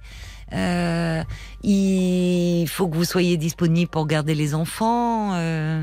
Peut-être qu'il faut, il faudrait quand même un peu lui dire aussi, dire euh, Oui, mais avec tact, mais Voilà, ouais, mais ça, c'est pas trop ce que j'ai. Et puis, si vous voulez, je, je, je voudrais que, je voudrais agir quand la boutique elle sera ouverte. et elle va ouvrir quand là- sa boutique? Ah bah là, il est en train de faire des travaux, donc c'est pas tout de suite. Mais si vous voulez, donc il y aura quelqu'un à la boutique et donc ça serait peut-être plus moi qui serais obligée de me charger des enfants. Ah bah, Si Ça la personne lui. qui tient, ah oui, mais oui, mais enfin les enfants, euh, euh, je ne sais pas quel âge ils ont, mais il va pas les garder euh, dans la boutique euh, après l'école ou la crèche. Ça va être compliqué. Ah mais non non mais euh, c'est- pas euh, parce que la mère elle peut venir les chercher c'est parce que la mère elle travaille et que lui il sera à la D'accord. boutique quoi. D'accord. Vous les voyez, Voilà. ils vous les amènent beaucoup là en ce moment, vos petits enfants Euh, J'ai la petite le lundi et le jeudi de 8h à 8h30 parce que je suis à côté de l'école. Ah oui, d'accord, je comprends. Et puis euh, la, plus- la plus grande qui a 12 ans qui est au collège Oui. quand euh, il y a des heures de qui sont D'accord. elle vient donc Oui. à la maison. Donc finalement, bon, alors euh, il a, euh, au-delà évidemment du lien qui vous unit, on sent qu'il y a un lien fort entre vous deux. Il y a aussi chaque, euh, au départ, chacun y trouvait son compte dans cette situation. Vous, vous Voilà, n'aviez oui, pas de loyer oui, à oui. payer, et votre fils, vous étiez présente, ça permettait euh, pour les enfants de pouvoir les accompagner à l'école et autres. Donc bon. Il faut, euh, si vous voulez, euh, pour que ça fonctionne bien et que vous ne vous sentiez pas étouffé, il faut poser un des règles. voilà, exactement. Voilà, c'est tout à fait ça, Virginie. C'est mettre des règles. Et, Ouais. et- et justement, je trouve que c'est une très bonne chose que vous vous mettiez en quête de, euh, comment dire, de, euh, de bénévolat, de parce que ça va vous permettre Oui, aussi parce que d'avoir une euh, vie, quoi. Donc euh, qu- quand j'étais quand j'étais à 30 km, donc euh, le mardi, le jeudi, le lundi, j'avais bénévolat et si vous voulez. en plus, bon, les restos, c'était 8h midi, donc ça, ça occupait quand même pas mal, quoi. Mhm. Oui, oui, c'est ça. Mais en fait, aussi, euh, c'est pas parce que vous ne travaillez plus ou que, enfin, euh, c'est, hum, que vous n'avez pas de vie personnelle. Vous pouvez aussi simplement avoir besoin de tranquillité, euh, de rester au calme, de faire une balade avec vos animaux, de regarder la télé, de lire un livre, d'écouter une émission de radio. Enfin, vous voyez, vous n'êtes pas tenu. Oui, oui. Enfin, Mm, vous avez le droit aussi de disposer de votre temps. Alors, que vous aidiez votre fils, que vous lui rendiez service, très bien. Mais il faut pas que vous vous sentiez, euh, enfin, qu'il dispose de votre temps. Oui, c'est sûr. Et par Et là, rapport, donc, vous là- savez, par rapport aux alcooliques anonymes, j'ai reçu un message de Francesca qui dit Vous avez le droit d'avoir une vie à vous. Les alcooliques anonymes vous offriraient d'ailleurs les amitiés qui vous manquent tant et à juste titre. Il y a beaucoup d'entraide et on y trouve un sentiment de fraternité très puissant. Les réunions ont souvent lieu le soir parce que il y a des gens qui sont en activité professionnelle. Enfin, donc oui. finalement le soir, votre fils, il est pas là pour vous dire maman où est-ce que tu sors? Enfin, voyez. Et puis, et puis Oui, oui, vous non, êtes sa mère, sûr. il a pas. Enfin, vous, vous n'avez plus. euh, voyez, vous n'avez plus 14 Et ans. là, il a, il a- là, euh, là, surtout, là, ce qui m'angoisse beaucoup, c'est Oui. que, euh, si vous voulez, mon fils a envoyé un message sur un réseau social à son père, Hmm. qu'il a accepté. Oui, comme ami. oui. Et maintenant, ils se côtoient. Ah bon Bah écoutez, Et euh, en plus, euh, ce monsieur, il a fait d'autres enfants. oui, Et donc, il y a une, une personne avec qui il a eu deux enfants, que Mhm. je connais aussi, moi, et qui a demandé mon fils pour ami. Donc, il a accepté parce que Oui. c'est une, une personne très gentille et tout, il n'y a pas de Oui. souci avec elle. Mais vous voyez, moi, j'ai l'impression, je me dis, waouh, waouh, waouh. Qu'est-ce qui vous angoisse dans ce rapprochement Eh ben, il va aller voir son père, Oui. il va aller voir cette dame, il Oui. va aller voir son demi-frère, il va aller voir sa demi-sœur. Oui, Et moi, je suis où là? Je suis nulle part. On Ben- va pas m'emmener parce que c'est moi la méchante. non, non, non, non, Voilà. non, Et non, ça, Virginie, euh, non, je pense pas. Non, non. Là, là, vous vous faites un mauvais film dans votre tête. Ouais, je crois que je me fais un mauvais Oui. film, mais euh, Vous êtes en train de vous. euh, Je, parce que pour votre fils, quel âge il a aujourd'hui, votre fils? 40 ans. Oui. Bon, votre fils, il est dans une quête. Et après tout, il en a, il en a besoin. Euh, J'entends que cet homme euh, a été un très mauvais compagnon pour vous. Il vous a fait énormément de mal. Ah non, Mais- mais, moi, mon- moi c'est le, Hmm. c'est la- le seul homme que j'ai aimé, que j'aime et que j'aimerais toujours. Parce qu'il a jamais été méchant avec moi. Jamais il m'a Bah, frappé, enfin, oui, mais enfin, il vous a quand même laissé pendant que vous étiez oui, enceinte. euh, Euh, il euh, vous parle de votre fils comme d'une larve. D'ailleurs, c'était le sien. Oui, non, Enfin, mais il si était quand même extrêmement- c'est vous faire du mal. que j'ai connues Oui. avant et après, c'est le seul qui, euh, Ah bon? qui avait des intentions bienvenues en- envers moi. Qui Moi, je trouve qu'il vous a pas bien traité, hein, mais. Oui, À mais partir du moment où vous avez été enceinte, euh, vraiment. euh, Ah ouais, ouais. Mais bon, il était jeune, il avait 28 ans et moi j'en avais bon, 26. c'est pas très euh, jeune, hein, donc, 28 ans. euh, Enfin, c'était pas un gamin. Oui, enfin bon. Bon, enfin, vous Non, êtes mais pleine d'indulgence. Écoutez, Virginie, alors, ce qui est peut-être. Moi, je pense, je vais vous dire ce que je pense. Pour votre fils, ça peut lui faire du bien de se rapprocher de ce père où il y a une quête. Et puis après tout, là, votre fils, il est grand aujourd'hui. C'est son histoire avec ce, ce- cet homme-là qui est son père, qui n'a qui n'a pas été un père jusqu'à présent. Si laissez votre fils faire son expérience, mais c'est pas parce qu'il euh, Oui, mais je- moi j'ai Non. l'impression que je vais passer aux oubliettes. Mais, pas- mais non, c'est irrationnel là. Votre, je vois pas pourquoi. Enfin, c'est il sait très bien votre fils. Il est pas. Regardez, il est pas il est pas idiot votre fils. Enfin, le lien, il sait bien que c'est vous qui avez été euh, là. Euh, et, et si vous croyez que si euh, vous ne comptiez pas ses yeux, il vous aurait proposé de Oui, venir vous installer je- là? Je- et qui se ferait du souci pour vous? J'ai quand même, j'ai quand même pas mal déconné quand il était petit. Parce qu'il s'est retrouvé euh, quatre ans en pension aux apprentis orphelins d'Auteuil euh, parce que. euh, Parce que vous aviez déjà des problèmes d'alcool. Voilà, ouais. Oui, mais Parce votre que- fils. Bon, écoutez, on va pas refaire, on va pas trop revenir sur Non, le va- passé, sur l'histoire, Virginie. Ouais. Euh, Il y a votre culpabilité, euh, il y a bon, euh, et il y a aussi l'inquiétude de votre fils aujourd'hui, où finalement, je pense que il a, il, il se fait du souci toujours pour vous. Et d'ailleurs, bon, à juste titre, puisque vous vous dites beaucoup avec avec sincérité que vous avez replongé. Bon, mais que vous êtes en train à nouveau de, de vous soigner. Bon, Non, parce que en, Oui. fin, en fin de compte, j'ai replongé. Mais si vous voulez, je, je bois pas beaucoup. Non, je mais peu importe. euh, Vous savez, quand non, on non, a quand on si a un problème voulez- avec l'alcool, quand on Voilà, replonge, on oui, replonge. Je, Bon. sais. Mais si vous voulez, euh, ce que je bois, c'est- à la maison et je me dépêche et tout de boire. Enfin, Non, mais je Virginie. l'apprécie même pas Virginie. parce que j'ai j'ai la peur.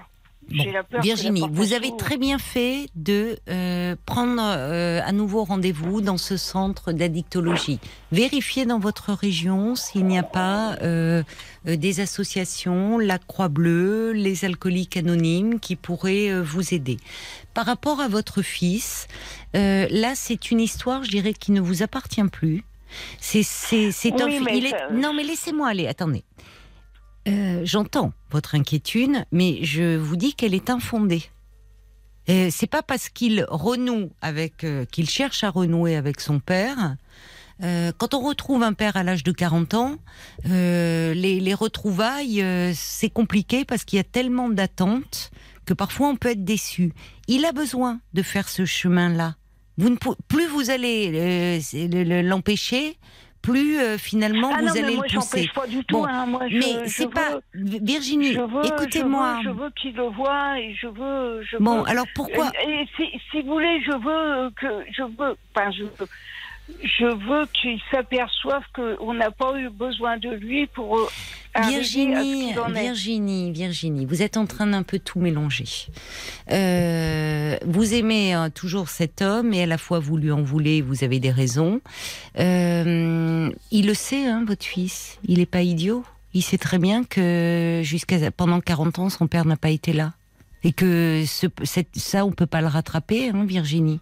Il sait que c'est vous qui avez été là, avec par moments des moments où vous n'étiez pas bien, mais votre fils, il vous en tient pas rigueur. Il est plus dans l'inquiétude pour vous qu'autre chose. Sinon, il vous aurait, vous n'auriez pas ce lien-là, il vous aurait pas demandé de vivre au-dessus de sa boutique si euh, s'il ne vous aimait pas.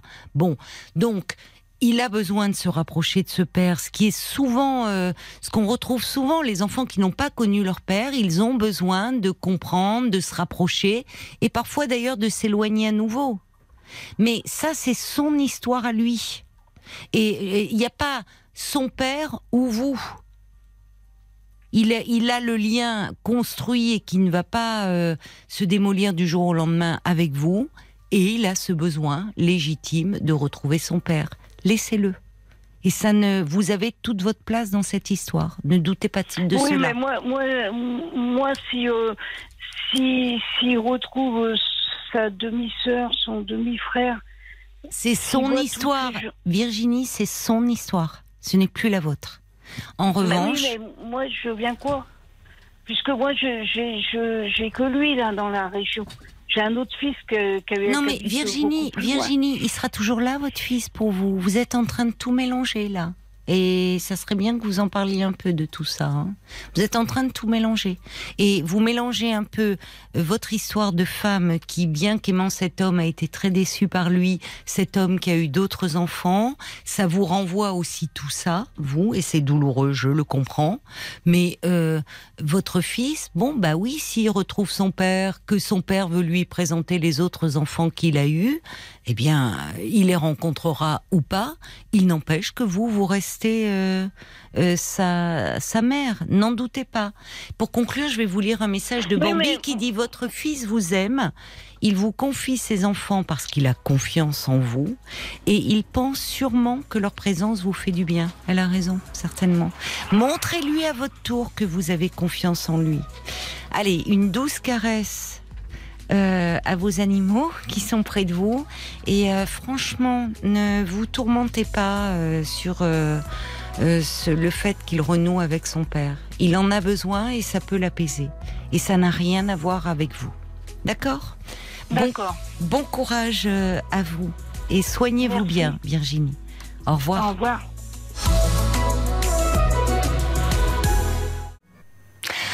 Quelle merveille, comme ça, ce duo. Et là, Fitzgerald et Louis Armstrong, Summertime. Jusqu'à minuit 30, Parlons-nous. Caroline Dublanche sur RTL. Bonsoir, Elodie. Bonsoir Caroline. Bonsoir. Bienvenue. Merci, merci beaucoup. Alors, Elodie, vous voulez me parler de, de votre couple? Oui, qui dure depuis 10 ans, je vois, sur votre petite fiche. oui, un, joli couple. Mhm. Euh, on s'entend bien depuis dix ans. On ne vit pas ensemble. D'accord, c'est un choix, Euh, j'imagine. euh. Oui, c'est un choix pour pour sauvegarder notre intimité avec les enfants. Ah, il a ses enfants, j'ai les miens. D'accord. Ils sont grands des- maintenant ou?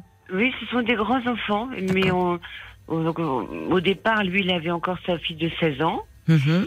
Et, euh, et puis, ben, il a voulu sauvegarder la vie avec sa fille et euh, il n'était pas encore séparé de sa femme. Oui. Donc, euh, on est, on est parti comme ça, quoi. On est parti sur ce chemin-là, de garder chacun son appartement, sa maison pour lui, et puis mon appartement pour moi avec mes deux enfants. D'accord.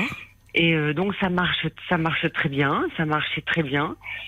Et euh, ben, les choses ont un petit peu changé, c'est-à-dire que là, je vais avoir euh, mes 59 ans. Oui. Euh, je vais bientôt euh, être en retraite. Ah oui, d'accord. lui, lui, on parle, lui est en arrêt maladie depuis maintenant trois ans. Ah bon, il est malade Oui, il a eu un cancer en 2019. Ah oui. D'accord. Il donc va en- comment là actuellement? Très bien. D'accord. Très bien. Il est en Il rémission? Euh, pas encore. Pas encore, mais 83 enfin, ans, bon, Il faut d'accord. 35 ans.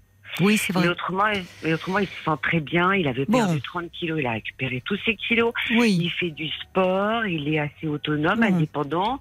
Maintenant, sa fille, bon, bah, n'est pas tout le temps à la maison. Donc, il vit tout seul dans sa maison. Mhm. Euh, il va souvent chez des amis en vacances. Donc ça lui permet de prendre un petit peu l'air. Et puis moi je lui ai toujours dit, profite de ce que tu n'as pas pu profiter avant parce qu'il travaillait beaucoup. Oui. Euh, et, et en fait il avait beaucoup de mal à se détendre. Il travaillait dans un milieu professionnel euh, du vin. Ah d'accord, euh, dans le domaine euh, vinic- enfin euh, Voilà. vinicole quoi, oui. Hmm. Oui. Donc il était un peu stressé. Enfin c'était c'était Viticole, assez- oui. Oui, assez dur. Et, et c'est vrai qu'il a toujours pris l'habitude de boire. Le soir- en fin de journée, il avait pris l'habitude de boire. Et, et je Il était à- représentant? Oui, Ah oui. Oui, donc Mm. il était obligé un peu de goûter, enfin il fallait qu'il sache de quoi il parle, mais en même temps, bon. hmm. Voilà, bien Mm. sûr. Donc, on- quand on s'est rencontrés, c'était donc le soir, effectivement, euh, bah, j'étais des bouteilles qui, qui passaient. Et puis moi, à l'époque aussi, bah, j'étais une petite fêtarde aussi, donc je fêtais avec lui. Oui. Et puis les années passant, ben, je fêtais beaucoup moins. Et puis ma santé venant aussi, je me suis dit bon, faut quand même me préserver pour une retraite convenable. Et donc moi j'ai pris conscience de de, ben, de l'excès un petit peu d'alcool qu'on avait. Oui. Et et lui, euh, par contre, a continué. Donc on est parti un peu sur des lignes divergentes l'un Mm. et l'autre parce que moi je tends j'ai tendance à penser à ma santé et aux petits enfants que je pourrais avoir et de profiter un petit peu de la Oui. vie. euh, Oui. et lui il pense à ça, mais il continue énormément à boire et il ne boit que le soir. Énormément?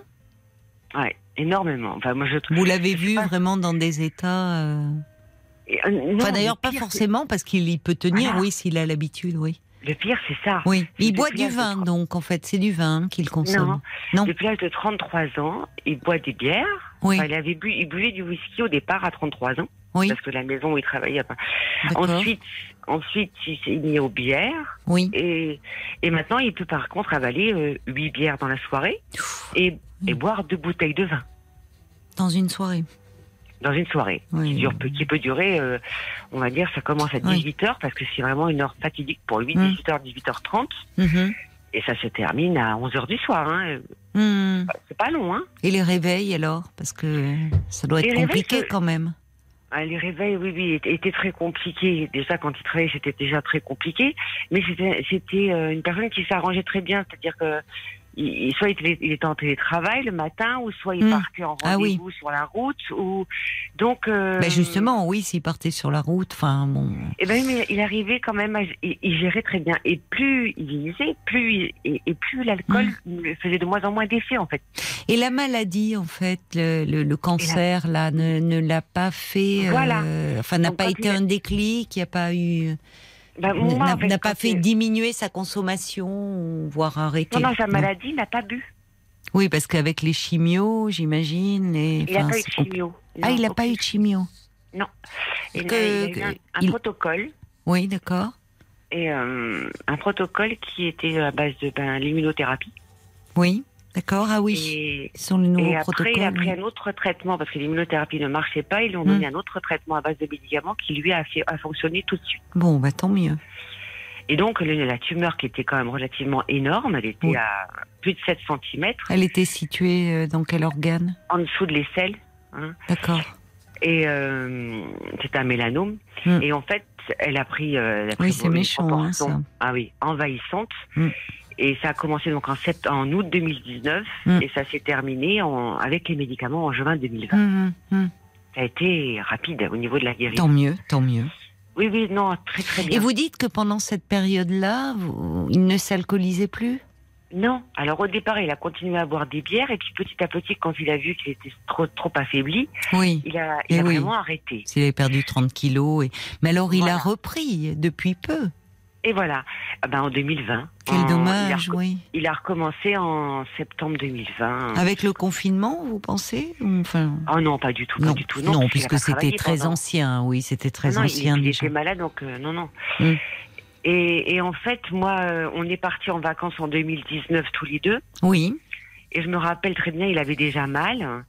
Euh, déjà, moi, j'habitais une région, j'ai déménagé pour me rapprocher de lui parce que j'ai vu que c'était beaucoup trop. Il devait déjà être malade depuis un petit bout de temps oui. parce que j'ai vu qu'il était très malade et comme il avait beaucoup de travail à faire pour venir me voir, je me suis rapprochée de lui.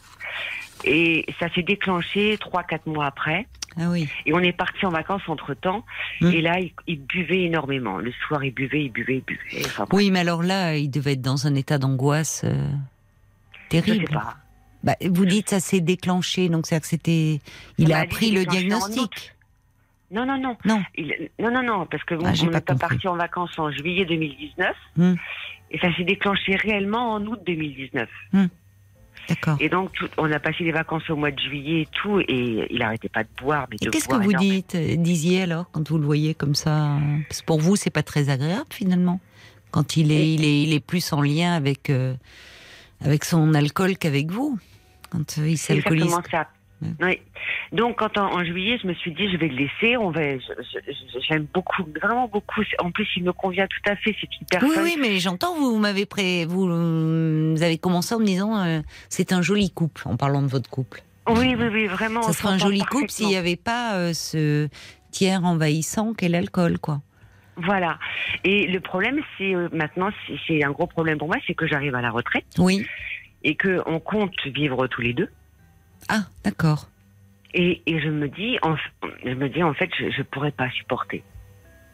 Je comprends. Je pourrais pas supporter de voir mon, mon homme le soir sous. Oui.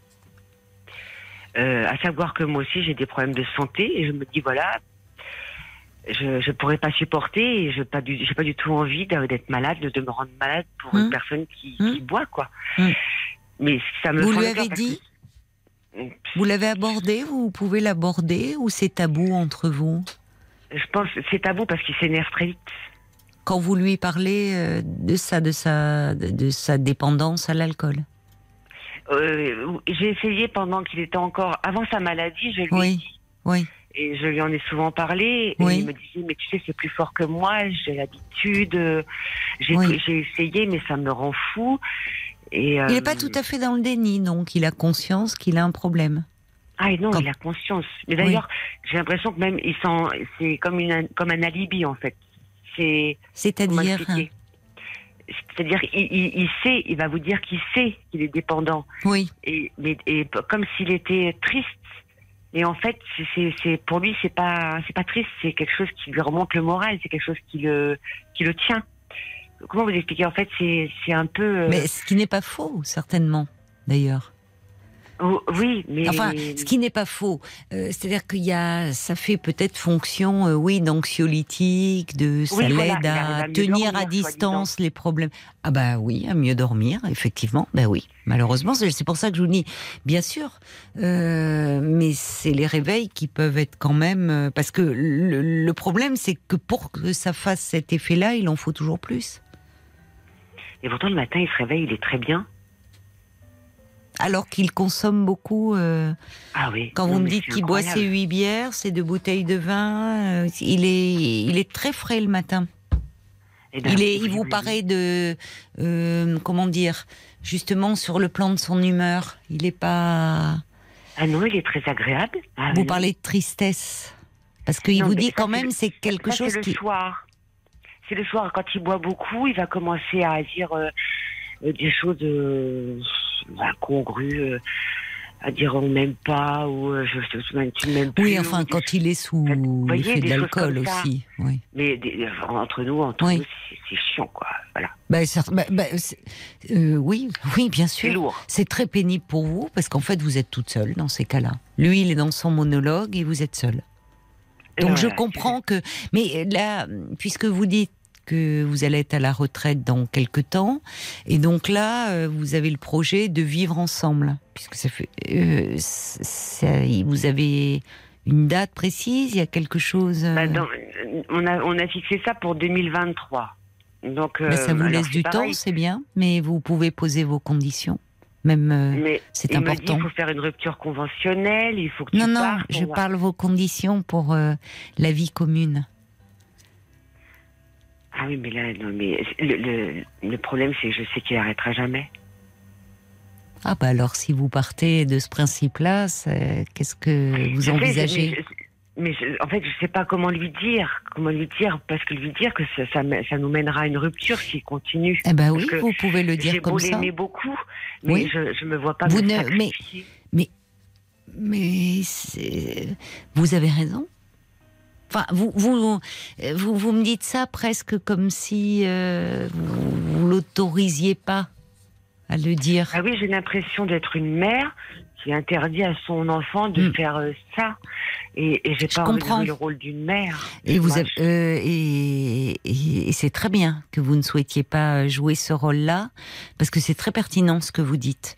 Souvent, justement, dans les dans les couples, quand il y en a un qui s'alcoolise, euh, l'autre peut jouer ce rôle terrible de celui qui interdit. Et ce qui interdit en devient encore plus désirable. Et pour celui qui est dans cette position-là, c'est insupportable. Donc vous avez raison de ne pas vouloir entrer dans ce jeu-là. Ce n'est pas à vous de le faire. Mais, mais ça, en revanche, quand vous dites que vous l'aimez, oui, vous pouvez lui dire, vous l'aimez, mais pas, euh, vous n'aimez pas euh, l'alcool et ce qu'il est quand il consomme de l'alcool. Oui, mais je, je sais pas comment le dire sans le vexer parce qu'il est très. euh, euh, parce qu'il est dans le déni en fait. Oui, un semi-déni. Mhm. Je me rappelle, on est parti en vacances dans le Luberon et euh, on était tout seul. Bien sûr, à chaque fois, je choisis des endroits assez isolés. Et, euh, et euh, tous les soirs, c'était euh, trois bouteilles, voire quatre bouteilles de rosé qui passaient avec les bières. Et euh, un soir, je me suis assise, je l'ai regardé, j'avais fait à manger parce qu'en plus, vous faites à manger. Et puis, bah là, il ne mange pas parce qu'il Bah n'a oui. pas faim. Pour l'instant, tout ce qui l'intéresse, c'est de boire. Oui. Et je lui dis, bah, écoute, assieds-toi, on va manger. Et il me dit, mais on n'a pas pris l'apéro. Je dis, si, on a déjà pris l'apéro depuis plus d'une heure. Hmm. Et euh, il m'a regardé en disant, mais, euh, mais pourquoi tu me fais ça? Je dis, parce que, il me dit, c'est les vacances, détends-toi. Mais je dis, je suis détendue, mais je dis, là, on peut peut-être passer à manger. Et, euh, et je l'ai regardé et il me dit, mais pourquoi tu me regardes comme ça? Je lui dis, mais parce que tu vas arrêter quand la boisson? Oui, oui. tu peux boire un verre, deux verres, trois verres, Oui. on est en vacances, je comprends. Mais je dis, mais les bouteilles, c'est pas obligatoirement de les vider. Oui. Et, euh, et ça s'est terminé, ben là, voilà, il est parti se coucher, euh, fâché. Et, j'ai essayé de lire.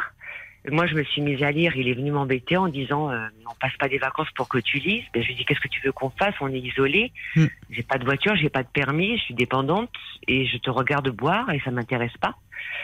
Et je, Mm. on regardait la télévision. Il me dit non, ne regarde pas la télévision. Je suis là, je. Mais je dis oui, mais tu bois, j'ai rien d'intéressant à te dire et et t'as rien d'intéressant à me raconter. Et, euh, et, et ça, ça revient et je me dis voilà, c'est. Je me dis bon, je vais encore essayer de lui dire, mais ça me fait, ça me fait, ça me fait, ça me vraiment, ça me fait du chagrin parce qu'on s'éloigne. Et là, par exemple, il était parti Eh oui. pendant trois semaines et il me dit je viens te voir. Et comme je travaille moi, lui il travaille plus, mais moi je travaille et j'ai pas du tout envie de par- partager une soirée alcoolisée quoi. Mm. Mm. Et ça me fait mal au cœur parce qu'en fait, il est, c'est un homme vraiment très gentil. Mais oui, je n'en doute pas. Il a plein de qualités. Je n'en doute pas. euh, Enfin, il a Mm. bien sûr. Par ailleurs, euh, euh, vous ne seriez pas resté dix ans. Enfin, j'entends bien que vous ne. La relation, elle n'est pas destructrice pour vous. Il a beaucoup de qualités. Vous vous sentez aimé, mais euh, Oui, le problème, c'est oui. que euh, il y a y a l'alcool et, et ça peut tenir tant que vous ne viviez pas ensemble. Mais je comprends votre appréhension à cette perspective, parce que ce que vous décrivez là pendant les vacances en vivant ensemble, vous risquez de vous retrouver dans ce quotidien-là, finalement. C'est c'est ce que je me dis. Donc c'est là où euh, euh, vous, il faut aussi que vous pensiez à vous dans cette histoire. Et que vous, vous avez raison de dire, vous ne voulez pas vous rendre malade, vous, vous déprimer, euh, à c'est très dur de voir, euh, enfin, de devoir vivre aux côtés de quelqu'un qui s'abîme à ce point-là dans l'alcool, qui au fond se détruit et physiquement et psychiquement. Ah oui, oui, mais c'est Et de vrai, en regarder plus, comme ça, sans supportant. La scène que vous décrivez pendant les vacances, c'est juste, euh, c'est très douloureux. Et finalement, et en plus, euh, là, on voit bien le déni quand il vous dit détends-toi, c'est les vacances. Mais vous lui faites la réponse entre boire quelques verres et boire trois bouteilles. Bah, Il y a une grande différence. Et puis finalement, quand il a bu ces trois bouteilles ou davantage, bah, vous êtes toute seule. Et il vous reproche de prendre un livre, mais finalement, lui, il est devant, euh, devant avec ses bouteilles, et vous êtes seul. Mhm. Il faut- C'est parce qu'en fait, quand il boit, il devient, euh, parce que je vous disais, un peu chiant, quoi. Ouais. Ah ben oui, mais je, je vois très bien, bien sûr. C'est ben plus le même homme, c'est ça le problème. Et et c'est là où vous, il est possible. Je, j'admire eh, votre délicatesse vis-à-vis de lui quand vous dites euh, parce que vous l'aimez, vous ne voulez pas le, le blesser. Euh, mais si vous voulez, sous, l'empire de l'alcool, il, devient un autre. Et, vous pouvez lui dire avec la, la délicatesse qui est la vôtre, le tact qui est le vôtre, dire, et c'est le moment en plus là. Parce que ça vous laisse du temps, 2023, hein, la perspective de la retraite et donc de, vivre ensemble. Et de dire que vous ne remettez pas du tout ce projet en question et que même euh, ça vous réjouit de voir que vous avez traversé ces dix ans et qu'au bout de dix- de dix ans, vous êtes toujours aussi éprise de lui, mais qu'en revanche, il y a un problème et que là, il est plus possible de se voiler la face, c'est que en vivant le quotidien avec lui, vous allez être confronté à ce problème d'alcool et que là, de toute façon, votre relation, elle dégénérerait si... voyez Oui, je le sais. Mais bien dégénère déjà. Bien sûr. Mm. Donc, alors c'est pas, il faut pas que ça tourne à un chantage, genre euh, euh, non, euh, tu Ah arrêtes de boire, c'est pas possible. Mais mais vous avez le droit de poser vos limites. Lui, il n'est pas capable de s'en mettre sur ce plan-là. Mais vos limites, elles sont celles-là. Mais il faut déjà que vous vous persuadiez vous-même que c- elles sont légitimes, Elodie. Que euh, certes, vous aimez cet homme, ça s'entend, hein, il n'y a rien à dire là-dessus. Mais aimer, ça ne veut pas dire tout accepter. C'est triste hein, quand même. Quand on trouve quelqu'un et puis, euh, ouais. Oui, mais attendez, ne partez pas dans le. euh, C'est-à-dire qu'il y a- une part de vous qui se résigne. Mm. Je comprends que ça vous attriste, Mhm. mais euh, ce qui serait euh, encore plus triste, c'est de vous lancer dans cette aventure en disant bah tant pis, on fait comme ça, et au fond votre relation, elle, elle- elle- elle- elle s'abîmera hein, dans un quotidien pareil, parce que quand c'est une fois de temps en temps, ça va, mais si tous les soirs vous vous retrouvez face à un homme qui a bu, qui divague, euh, qui euh, finalement euh, rumine, enfin bon, c'est il y a Oui, plus, y a plus de vie commune. Ouais, ça le rend oui, ça le rend triste en fait. Mais finalement, cette tristesse, elle est là. Elle est, euh, euh, c'est c'est ce qu'il nie. Mais il y a une forme de tristesse chez lui, qu'il apaise par l'alcool, mais qui malheureusement, on sait aussi que l'alcool ne fait que renforcer hein, cela et une déprime, euh, voire une dépression sous-jacente. Oui. Ça l'entretient en fait. hein. Mhm. Donc peut-être pourriez-vous lui proposer, dire, euh, en, en étant, je, je pense qu'il faut que vous soyez très ferme euh, sur le fait, il vous aime aussi cet homme. Il faut que vous soyez très ferme sur le fait que pour vous, vous n'envisagez pas la vie commune euh, alors qu'il se trouve dans une telle dépendance parce que vous savez que euh, euh, ça mènera votre couple à la rupture.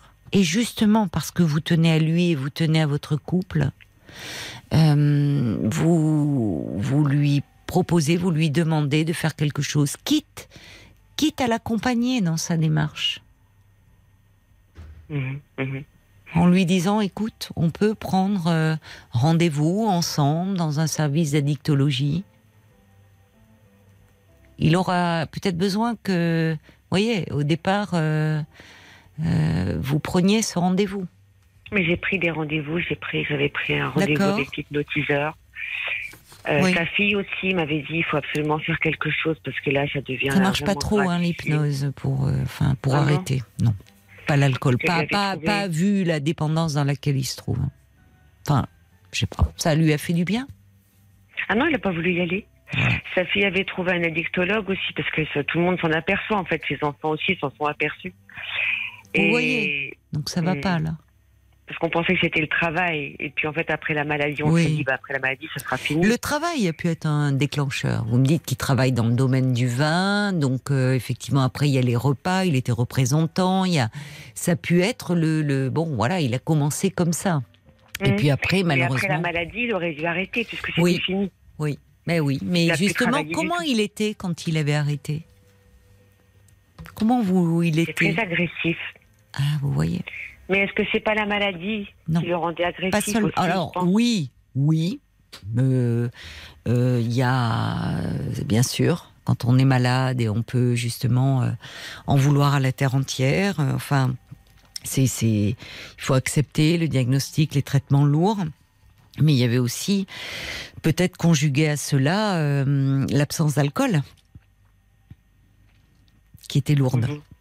Il aurait pu profiter, mais bon, il, son énergie, il la mettait à se soigner, mais il aurait pu peut-être profiter d'être dans le milieu hospitalier pour demander à ce moment-là à voir un addictologue. Moi, j'en ai parlé. Un jour, j'ai appelé quand même le professeur qui le suivait. Oui, Et je lui ai dit, écoutez, faites quelque chose, parce que ses enfants m'en avaient parlé, ses filles. Et donc, j'ai appelé le, la professeure et je lui ai expliqué, je lui ai dit, écoutez, au moins, mettez, comme nous, on peut pas le mettre en garde, parce qu'il ne nous écoute jamais, essayez de lui dire quand même qu'il va falloir arrêter l'alcool. oui. Qu'est-ce qu'il vous a dit, ce professeur?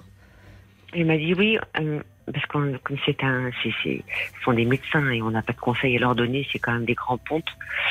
Et elle m'a dit oui, oui, je vais lui en parler. Donc elle a dû lui en parler. Mais vous n'avez Moi, pas eu pas- d'écho de, de votre compagnon. Oui, Non, non, non. Sauf un jour où il avait un peu bu et je lui ai dit ben, euh, les médecins t'ont bien dit quand même qu'il fallait un peu diminuer ton alcool. Il dit oui, oui, oui, on m'a, on m'a dit qu'il fallait que je reste même, mais bon, il dit de toute manière, ils disent ce qu'ils veulent. Mais voilà. Oui, oui, oui. Il est dans un, il reste dans une forme de déni. hein. Bon, je vais vous lire des réactions euh, d'auditeurs. Euh, alors, euh, il y a, euh, hum, Jacques qui dit faites-lui comprendre gentiment mais fermement que vous pourriez peut-être euh, mettre une des conditions à la vie en commun, une consommation contrôlée ou supprimée. ne vous lancez pas dans une situation que vous savez perdue d'avance. Il y a Olivier qui dit finalement vous êtes trois dans votre couple, lui, vous et l'alcool entre vous deux. Euh, vous êtes l'alcool euh, prend la place qu'occupe une maîtresse. Mais oui, vous êtes trois. Exactement ça. Alors il y a l'homme au camélia qui dit est-ce à votre compagnon de faire preuve de susceptibilité quand vous êtes en train vous d'être prise en otage de sa consommation? Ah oui, une jolie phrase. Oui, oui.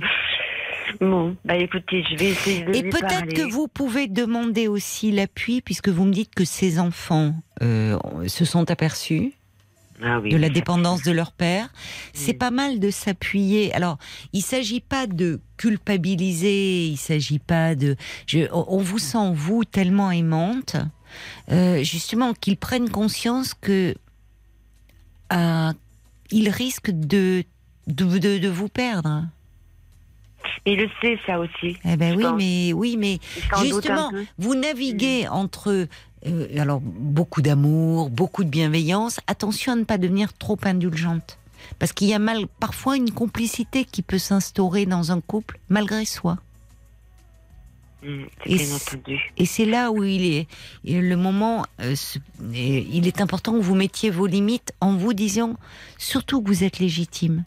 Peut-être d'ailleurs. euh, Quelqu'un en parlait, euh, je retrouve plus son message, mais on parlait euh, tout à l'heure avec Virginie de- des alcooliques Oui. anonymes. Entendu. Ils font Oui. des, ils, euh, ils font des groupes de parole. Enfin, ils euh, soutiennent aussi les, la famille. Ça peut être le conjoint, ça peut être des enfants d'un proche qui est dépendant de l'alcool. Ça pourrait être intéressant d'avoir un contact avec eux pour voir un petit peu justement, pour être soutenu dans l'attitude. Mhm. Oui, oui, oui. Vous pouvez essayer de voir dans votre région et participer, parce que c'est une problématique qui est abordée hein, dans leur groupe de parole. Quand on est le conjoint d'une personne qui s'alcoolise, comment finalement euh, l'amener à se faire prendre en charge sans euh, entrer dans un jeu, enfin terrible, de culpabilité. Et, je suis très sensible au fait que vous ne voulez pas, euh, enfin, devenir celui, celle qui interdit la boisson, quoi. Enfin, vous voyez, celle qui va. Je pas donner le bâton. Non, non, non, Mais non, vous avez raison. Mais mm. pour autant. Euh, vous avez, il faut que vous pensiez aussi à vous et la vie commune sous le même toit avec ce que vous décrivez euh, deviendrait vite invivable. Donc, Demandez de l'aide. Il y a des ouvrages aussi certainement sur ce sujet. Et euh, franchement, parlez-lui en. Et, mettez vos conditions. Qu'il sente. Euh, parce qu'il peut se dire, oh, bon, on s'aime, elle va passer là-dessus, elle passe là-dessus. Qu'il sente, là, c'est le moment c'est la vie en commun. Bah oui, la vie en commun, mais pas, pas alors qu'il s'abîme mm. comme ça. Et vous pouvez lui dire, moi je veux pas être euh, te voir te détruire un petit feu. Il a quand même eu ce cancer, dont il, heureusement il se, enfin, il va mieux. Et dire, moi, c'est insupportable pour moi de te voir te détruire et d'assister impuissante à ton naufrage. Parce que derrière ça, il y a votre amour. Hein. Ah oui, oui. Il y a mm. votre amour. C'est pas de la culpabilité, c'est votre amour que vous exprimez. Donc, mm. il entend ou pas, mais il faut quand même. On va euh, essayer. oui. Je vais essayer. Oui. Ben, je vous remercie beaucoup. Ben, c'est moi qui vous remercie de votre confiance et je remercie aussi les auditeurs qui ont été nombreux à, vous proposer, enfin, à vous donner des conseils. Au revoir, Elodie. Bonne, Merci beaucoup. Bonne, chance, bon courage. au revoir. Au revoir. Elle est jolie, cette chanson un peu douce amère. Emma Peters, à l'instant, euh, dans Parlons-nous sur RTL. Jusqu'à minuit 30, Parlons-nous. Caroline Dublanche sur RTL. Ah ben voilà, je le cherchais. Euh, merci à l'auditeur ou à l'auditrice. Je trouvais plus votre petit SMS euh, sur euh, les groupes parallèles aux alcooliques anonymes. Merci de l'avoir envoyé. ce petit message s'adresse à, à Elodie pour lui dire mille bravo hein, pour votre sincérité et votre lucidité. C'est vrai qu'il faut que ça vienne de lui, que lui prenne la décision d'arrêter, même si vous êtes un moteur dans cette prise de décision. Et cette personne personne ajoute, il existe des groupes donc parallèles aux alcooliques anonymes qui s'appellent Alanon pour les conjoints euh, d'alcooliques ou les enfants. Euh, et ils en savent long sur la vie avec une personne qui s'alcoolise. Vous pourrez trouver euh, de l'aide auprès de ces groupes. D'ailleurs, peut-être que vous avez vous-même fait une démarche pour votre conjoint qui s'alcoolisait. Vous vous sentiez très démuni ça serait intéressant de vous entendre, savoir euh, comment euh, vous êtes sortis euh, ensemble de, de l'alcool. 09 69 39 10 11. Bonsoir Nourdine. Oui, Nouredine. Nouredine, pardon. Oui. Bonsoir et bienvenue. Merci de, de, de m'accueillir. Eh bien, moi, euh, j'ai vécu il y, a, il y, a, de ça trois décennies un grave accident de la circulation dans le travail. Oui. Et euh, ma, vie, euh, elle a basculé depuis, depuis ce jour-là. Je suis devenu agoraphobe. Ah oui, vous avez développé une phobie, finalement, une phobie sociale, en fait. Oui, une phobie sociale, oui, exactement. Enfin, je ne sais pas, non, vous parlez d'agoraphobie. D'agoraphobie avec une phobie sociale, en fait. D'accord. D'accord. Euh, qu'est-ce qui s'est... Euh, il y, a, il y a trois décennies, vous me dites, donc il y a 30 ans? Oui, il y a 30 ans. Ce qui fait, c'est que je n'ai plus de, de vie sociale actuellement et depuis trois décennies et, j'essaie de, m'en sortir depuis 2017 euh, environ où, où j'ai un peu repris un peu un petit peu confiance en moi depuis ce temps-là. Mais... Qu'est-ce qui vous a aidé alors euh, euh, ben, Qu'avez-vous entrepris Non, non, mais vous avez consulté, vous avez qu'est-ce que bah, les consultations, notamment ce qui, ce qui s'est passé, c'est que j'ai fait aussi une tentative de suicide en 2014. Euh, de, de ce fait et, et et ça a été plutôt compliqué parce que ben euh, dès, le- dès lors que j'ai eu cet accident, donc ma vie a basculé. Mais qu'est-ce qui s'est passé? Parce que euh, vous, vous avez été gravement accidenté. Vous me dites dans votre travail, accident. Vous, qu'est-ce que vous faisiez comme travail? J'étais dans la voirie. Ah, dans Euh, la je- voirie. oui, dans la voirie. D'accord. euh, et j'étais polyvalent et, et je rentrais du travail pour euh, rentrer au dépôt et, Oui. et sur la sur sur sur le trajet j'ai j'ai percuté une une voiture qui a brûlé un stop et et euh, donc j'ai eu un traumatisme crânien avec des côtes ailées et j'ai eu mon mon collègue euh, qui a eu euh, tout, tout, tout, tout- toute la tôle de, de, de l'avant du véhicule qui lui rentrait dans les jambes. Et, je, je me suis extirpé à ce moment-là de, de- du, du véhicule et, Mm. et je- j'ai été chercher du secours pour mon collègue. Mm. Mm. Mais c'est euh, terrible. Vous avez vécu euh, quelque chose d'épouvantable. Et vous, c'est surtout le la tête qui a pris, c'est ça? C'est un. Oui, vous avez oui, eu un traumatisme crânien euh, important? Oui, oui. Oui, important. Et en plus, euh, ce qu'il y a, c'est que je n'ai pas été pris en charge ni, euh, ni par euh, aucune structure, euh, ni par euh, ni par des psychologues, ni des, ni des psychiatres. On m'a pas passé d'IRM, ni de scanner, ni rien du tout. Il y a 30 ans, on en faisait moins d'IRM. Oui. Mais attendez, avec euh, quand vous dites que vous n'avez pas été prise en charge, ce, le traumatisme crânien a dû être évalué. Bon, on va. Je vois qu'il est minuit. On doit marquer une pause pour les infos. Euh, je reviens tout de suite vers vous après, bien sûr, hein, Nouridine. À tout de Oui, suite.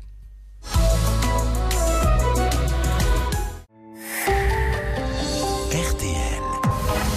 22h, minuit 30. Parlons-nous. Caroline Dublanche sur RTL.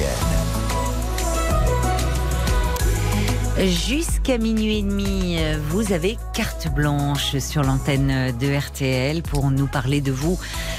En toute liberté, en toute confiance, vous pouvez appeler euh, le standard de Parlons-nous au 09 69 39 10 11 pour réagir aussi peut-être à un témoignage euh, que vous avez euh, écouté ce soir ou dans la semaine ou même euh, euh, plus avant. hein. Il est toujours possible de revenir sur des témoignages qui vous ont euh, marqué. Pour le moment, nous sommes euh, en compagnie de, de Noureddine. Euh, donc, euh, Noureddine, vous étiez en train de m'expliquer que vous avez eu un très grave euh, accident euh, de la circulation en 1991. Vous travailliez à ce moment-là euh, sur la voirie. Quelqu'un a brûlé un feu rouge, a percuté votre votre véhicule. Vous avez ré- réussi à vous extirper pour porter secours à votre collègue. Et vous, vous avez eu, qui était gravement blessé aux jambes, vous, c'est surtout la tête qui a pris un traumatisme crânien. On était en train de parler, vous me dites, il n'a pas été décelé, vous me dites, il n'y a pas eu de scanner de fait, comment, qu'est-ce qui s'est passé? rien, non, rien du tout. En fait, Euh, j'ai été livré à moi-même euh, à ce moment-là et j'ai vu euh, tout simplement mon généraliste qui m'a Ah oui, qui m'a qui, qui, envoyé dans un centre de, de radiologie et, oui. Et on m'a fait quelques radios du, du crâne et, et mhm. notamment où ils ont rien de, vu parce que bon la radio euh, c'est pas c'est pas Oui, c'est pas, on voit pas grand chose sur une radio. euh. oui Oui. ensuite Enfin, on voit euh, les os du, les os crâniens, mais c'est ce Oui. qui se passe à l'intérieur euh, qui qui est important. Ensuite, on a commencé à me donner un traitement médicamenteux. Euh, donc, euh, j'ai commencé à prendre du Prozac et du, de l'Exomil. Parce que donc vous étiez euh, très déprimé, très anxieux. Complètement angoissé euh, Oui. du matin jusqu'au soir. Oui, Et ce que vous n'étiez pas auparavant, avant Je l'accident. n'étais pas avant, j'étais quelqu'un Eh oui. de jovial, quelqu'un qui dansait dans la rue, quelqu'un qui parlait à tout le monde, quelqu'un qui avait une bonne aura. Et, Hmm. et dès, dès, dès lors, tout, tout, tout a basculé. Je ne comprenais pas ce qui m'arrivait. J'ai pas été pris en charge, notamment ni, Eh oui, par, ni par des psychiatres, ni par Oui, c'est là le. de- oui, on n'a pas évalué tout le, le stress euh, post-traumatique et, et tout ce vécu qu'a engendré euh, chez vous ce- cet accident euh, terrible. exactement. Oui. Donc, on vous a prescrit parce que vous étiez mal, donc euh, antidépresseur et anxiolytique. Et finalement, vous me dites, euh, euh, vous êtes devenu agoraphobe, c'est-à-dire que au fond, là, il y a un lien avec euh, l'accident, euh, c'est-à-dire tout ce qui est lieu public, euh, espace ouvert, c'est c'est c'est terrible pour vous. Oui, c'est complètement ter- terrible. Enfin, vous avez que- développé une angoisse, une phobie. Vous, vous me dites aussi euh, phobie euh, sociale, ça s'est mis en place progressivement, ça? Non, ça s'est ça s'est mis en place, euh, oui, euh, en, en fait à fur et à mesure. Et puis à ce moment-là, dès, dès, lors où j'ai eu mon accident, j'ai j'ai commencé à consommer de l'alcool, notamment pour, euh, pour pour pour les angoisses, pour euh, pour les douleurs physiques. Ah oui. euh, et, notamment euh, au niveau au niveau de, de- du corps, j'avais des des troubles du fait d'avoir des troubles psychiques. Euh, psychologiques notamment donc euh, ça, s'ex- ça s'exprimait par le par le corps euh, notamment des crampes musculaires euh, Mmh, des, des, mmh, des choses comme ça des, Oui. et donc euh, bah, je me suis mis euh, complètement à boire et à, à consommer après le travail une bouteille de whisky une bouteille de Mais vous avez repris, vous aviez repris votre travail malgré tout? Oui oui jusqu'en Ah oui. de- 95 et en 95 euh, euh, on m'a licencié économique euh, Oui. comme euh, beaucoup de mes collègues Ah bon? Oui, parce parce que la société euh, dans laquelle je travaillais euh, à l'époque, euh, donc euh, préférait euh, euh, euh, employer des intérimaires plutôt que de garder les, Ah, oui. anciens. Oui, oui, bah oui. Est-ce que euh, votre accident a été considéré comme un accident du travail puisque c'était pendant le trajet du retour? Ça- Oui, vous, avez, oui, vous avez oui. eu des indemnités euh, Ben, en fait, euh, j'ai mon collègue euh, qui avait porté plainte contre euh, contre la personne. Bah oui, bah oui, bien sûr. bah, et pas vous? Et pas moi, non. Ah bon? Ben, moi, j'étais complètement à côté de mes godasses à, ce- à ce moment-là. D'accord. Enfin, si je peux m'exprimer. hein. Oui, oui, oui, oui, si, bien sûr, vous pouvez. Euh, donc vous n'avez pas eu d'indemnité? Non, j'ai pas eu d'indemnité en fait. J'ai été euh, en accident de travail euh, donc pendant à peu près un mois et demi, voire deux mois. Et ensuite, donc, Oui. bah, j'ai repris le travail comme si de rien n'était. Quand on voit les vie- séquelles, que les répercussions que cela Bah. a dans votre vie aujourd'hui, bah, après, après, j'ai commencé à avoir de l'angoisse, à avoir de la peur, parce que Mm. l'angoisse n'est ni ni plus ni moins que de la peur. La peur, la peur des. la des- peur plus, plus, plus. Mm. Oui, la peur plus, plus, plus, comme vous dites, et, et la peur des autres, la peur de- de- des jugements. Moi, j'étais plus naturel, j'étais plus moi-même. Vous n'étiez plus euh, vous-même. Est-ce que depuis, euh, parce qu'à ce moment-là, euh, est-ce que vous vous avez depuis passé des IRM, des, est-ce qu'il y a des euh, par rapport à ce trauma crânien que vous avez eu, est-ce qu'il y a eu des euh, des séquelles qui ont pu euh, être euh, Détectées. oui, détectées Oui, je- j'en ai passé, et, et de point de vue euh, du cerveau et du point de vue organique, euh, Oui. on n'a rien trouvé, mais, mais, mais par contre, euh, les- le fait euh, des angoisses quand elles se produisaient, notamment, Hum, moi hum. je me souviens quand je quand, quand j'ai commencé à m'enfermer à la maison, notamment, Mm. ben euh, pour me déplacer, je me déplaçais, euh, je me déplaçais, je, je ne passais pas devant les fenêtres. euh, la- le moindre bruit était était insupportable, la moindre parole, Mm. je la prenais pour moi. En fait, j'étais complètement devenu psychotique, quoi. Psychotique, peut-être pas, mais dans un état de stress épouvantable. Dites-moi, euh, vous viviez seul à ce moment-là? J'étais avec ma maman Oui. et euh, donc euh, parce que bon, en fait, mon histoire à moi, c'est que j'habitais Mulhouse à l'époque et et dans mon enfance, on a été notamment maltraité par notre père qui avait fait la, la guerre d'Algérie et, et euh, la guerre d'Indochine. Il avait été engagé dans l'armée française et, et euh, ensuite, euh, ben, c'était, on était battus tous les jours et et, et Hmm. le fait d'être battu, euh, ma maman, ma sœur et moi, donc euh, à un moment donné, il a fallu s'enfuir de la maison. Oui. euh, à l'âge de mes 12 ans et et, et on, euh, on, on s'est retrouvé à Paris et, et donc il a fallu tout recommencer à zéro. Oui. Ensuite, euh, j'ai- mené des études, Mhm. notamment de la mécanique de précision, Oui. euh, en CAP en trois ans, et, et j'ai dû quitter l'école malheureusement à mes 16 ans pour aller travailler pour aider ma maman. Oui. Et, euh, D'accord. Ensuite, euh, donc, je me suis retrouvé, retrouvé avec maman et, et ben, je suis resté avec elle pendant tout ce temps-là et j'ai vécu avec elle. euh, le plus Elle est toujours de ce monde, votre maman? Elle est décédée malheureusement depuis 2015. Oui, donc ça, ça a aussi dû euh, beaucoup vous. Enfin, à Oui, ce ma- moment-là, vous perdiez un repère important. euh. M'affecter, oui, bien sûr, oui. Depuis, euh, comment, euh, par rapport à, tous ces symptômes, à cette angoisse hein, si envahissante que, que vous avez, parce que la phobie sociale, vous le, vous le dites très bien, Noureddin, elle n'est ni plus ni moins que la peur des autres, une peur extrême des autres. Euh, et, et ça amène euh, les personnes qui en souffrent ben, parfois à, à mener une vie reclus. Euh, Oui, reclus oui, chez eux, à ne plus Oui. sortir. Je me souviens d'une d'une jeune femme qui m'appelait et qui même pour sortir ses poubelles attendait vraiment la nuit tombée pour être certaine de ne croiser personne dans la résidence. Ah, bah, moi, c'est- le matin. C'est le matin C'est le matin. euh, oui, c'est le matin que je, je me déplace, euh, notamment. Mm.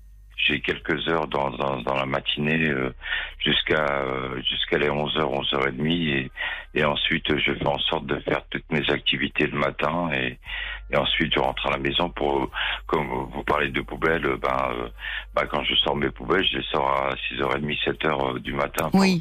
pour, pour ne croiser personne. Là, mais, Donc vos journées, vous les passez chez vous en fait?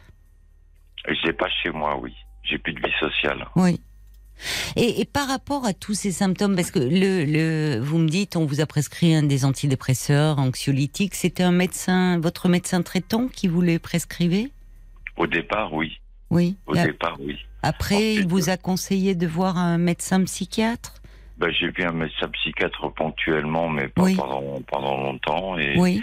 ensuite, euh, euh, à force, euh, à force d'être enfermé et, donc à force d'appeler SOS, euh, ami- euh, SOS euh, médecins et les urgences Oui. médicales de Paris, Oui. un jour, je suis tombé sur une dame euh, de SOS euh, médecin et qui a téléphoné au CMP de mon quartier. Ah oui, d'accord. Et, Oui. et donc, euh, bah, il a fallu que deux, deux, deux une infirmière et un infirmier viennent euh, jusqu'à mon domicile pour me pour m'extirper du domicile pour aller euh, aller à une consultation euh, pour voir un psychiatre à ce moment-là. Oui.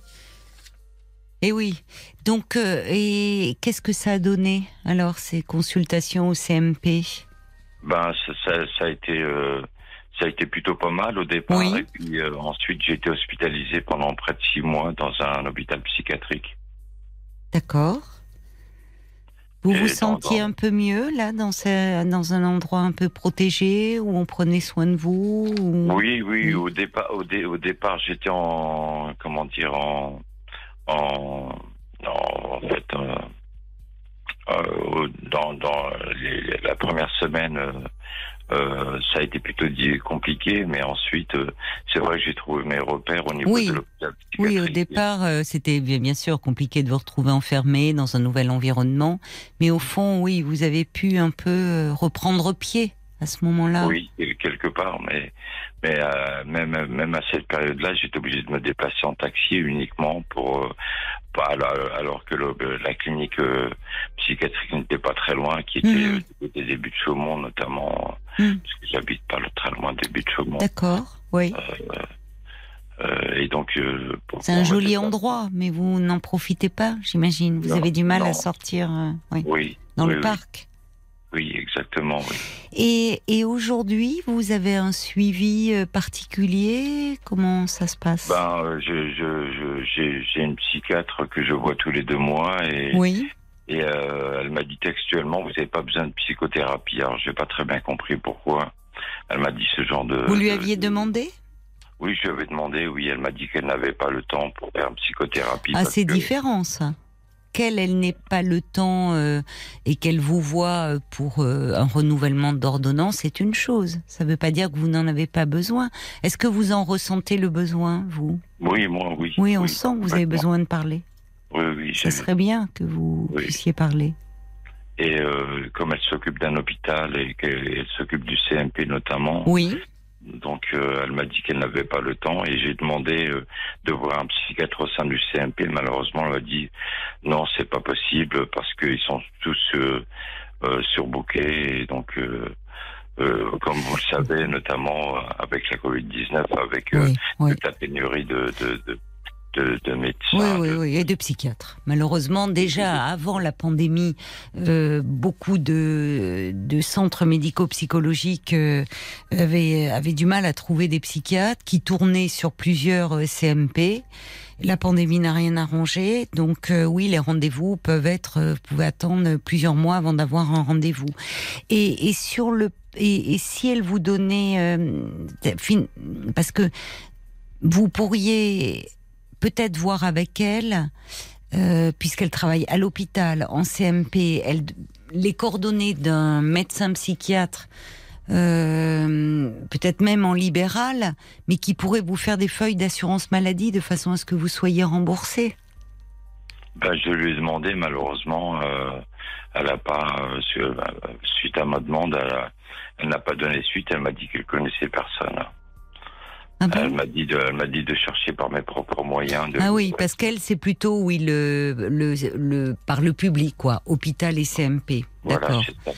Et peut-être pourriez-vous demander à ce moment-là à votre médecin traitant, parce que les médecins traitants euh, travaillent aussi en réseau avec. euh, j'ai demandé Des auprès psychiatres. de, de, de- de mon médecin traitant et malheureusement, ben, j'ai eu euh, notamment, ben, euh, tout simplement, euh, le fait qu'elle me dise que- qu'elle ne connaissait pas de, de personne parce que je suis dans un centre de, de santé nota- notamment et et donc, euh, en principe, il y a, il y a toutes les spécialités là-dedans. Franchement, à Paris, à Paris, euh, vous, vous me dites, vous êtes dans le 19e, euh, il y a des psychiatres. hein.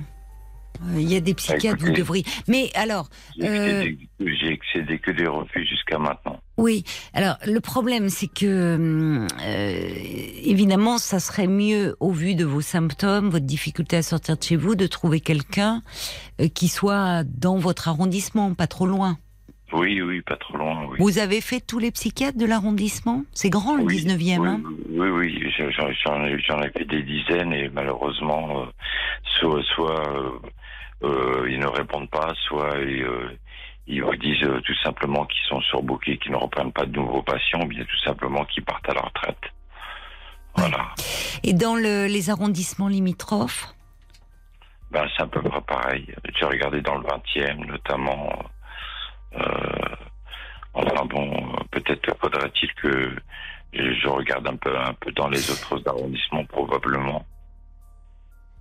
Et peut-être aussi, alors évidemment, ceux qui partent à la retraite, euh, et on a du mal à les remplacer parce que les jeunes médecins euh, choisissent peu aujourd'hui cette spécialité-là. Donc on va, on va faire face dans les années qui viennent à un manque euh, cruel de psychiatres. C'est un réel Oui, problème, oui. mais bon, on va pas l'aborder là. Euh, parmi ceux euh, qui euh, parfois ne vous ont pas rappelé, ça vaut peut-être le coup. Alors c'est évidemment c'est un peu décourageant. Oui, relancer Oui. euh, euh, relancer parce que parfois euh, ils n'ont pas toujours un secrétariat. Votre message peut être noyé au milieu d'autres. Vous, et- vous connaissez aussi au niveau des- de la dictologie, au niveau des, parce que je suis chez les alcooliques anonymes et j'ai essayé de joindre notamment au niveau d'AXAPA, je sais pas si ça vous dit quelque chose. Non. L'AXAPA, euh, c'est un organisme d'édicologie, euh, notamment pour euh, alcoolémie et autres substances. Oui. Et, et notamment, j'ai excédé de- un refus aussi et, et on m'a dit qu'il n'y aurait pas de place avant le mois de juillet et encore ce, ce n'était pas sûr. Prenez-la. On a eu le, vous voyez, je ne sais pas si vous avez entendu le témoignage de Virginie tout à l'heure. Prenez le rendez-vous. Juillet, on est déjà début juin. Donc, oui, mais euh, on m'a dit que c'était même pas sûr. oui, mais prenez-le quand même. Mettez-vous sur liste d'attente. Il y a, il y a plusieurs services d'addictologie hein, dans les hôpitaux parisiens. Et si vous allez aux alcooliques anonymes, peut-être que vous pourriez demander euh, euh, aux personnes euh, du groupe dont, dont vous faites partie, enfin les personnes que vous rencontrez là, euh, le bouche à oreille, ça fonctionne pas mal aussi. Parce qu'il y a des personnes comme vous qui euh, vont aux alcooliques anonymes, euh, parce que c'est c'est En important. présentiel, pour le moment, pour, pour le moment, c'est- utopique pour moi. Ça reprend, hein, ça reprend. Mais euh, je fais des, des, des, des réunions en audio. Ah, vous et- faites des réunions en audio. Oui, En mais audio, rien ne vous empêche de demander. Rien ne vous empêche de demander aux membres présents, euh, même si vous n'êtes pas en présentiel, dire je suis à la recherche, je voudrais euh, faire une psychothérapie, mais avec un médecin psychiatre de façon à pouvoir être pris en, en charge par euh, euh, la, la sécurité sociale. Auriez-vous quelqu'un à me conseiller? Parce que je galère euh, entre ceux qui Oui. partent à la retraite, ceux qui sont surbookés, ceux, ceux qui me répondent pas Voyez, posez la question. Oui, oui. Parce que vous avez un, grand besoin. Là, là, on a fait un, avec Paul un podcast euh, inédit euh, que vous pourriez peut-être écouter. euh, Ça s'appelle Parlons encore sur. Alors je sais pas quel est le titre, mais sur justement suite au témoignage d'une dame sur la violence d'un accident et, le fait qu'il y a un avant et un après, se reconstruire après un accident.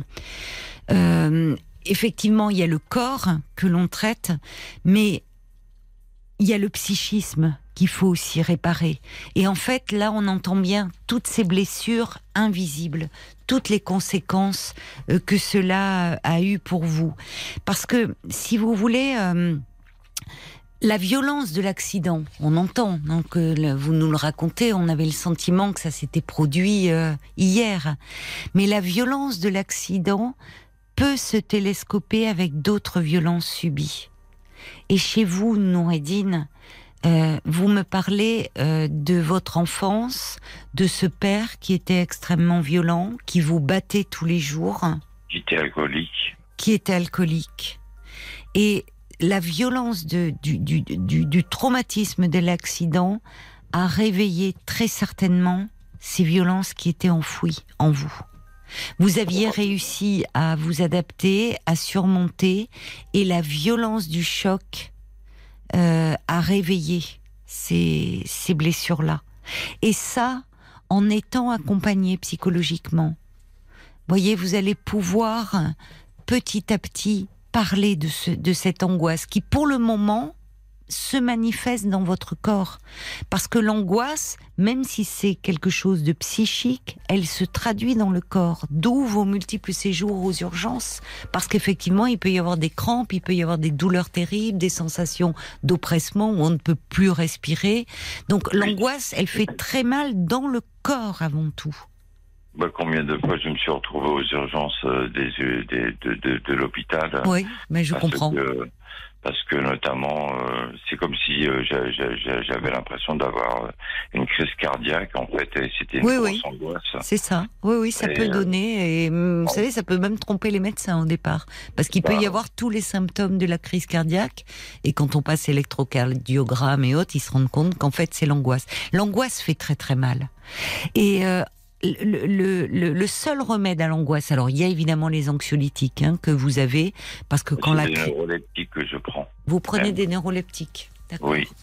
Mais euh, le, le, il est important aussi que vous ayez une thérapie de soutien.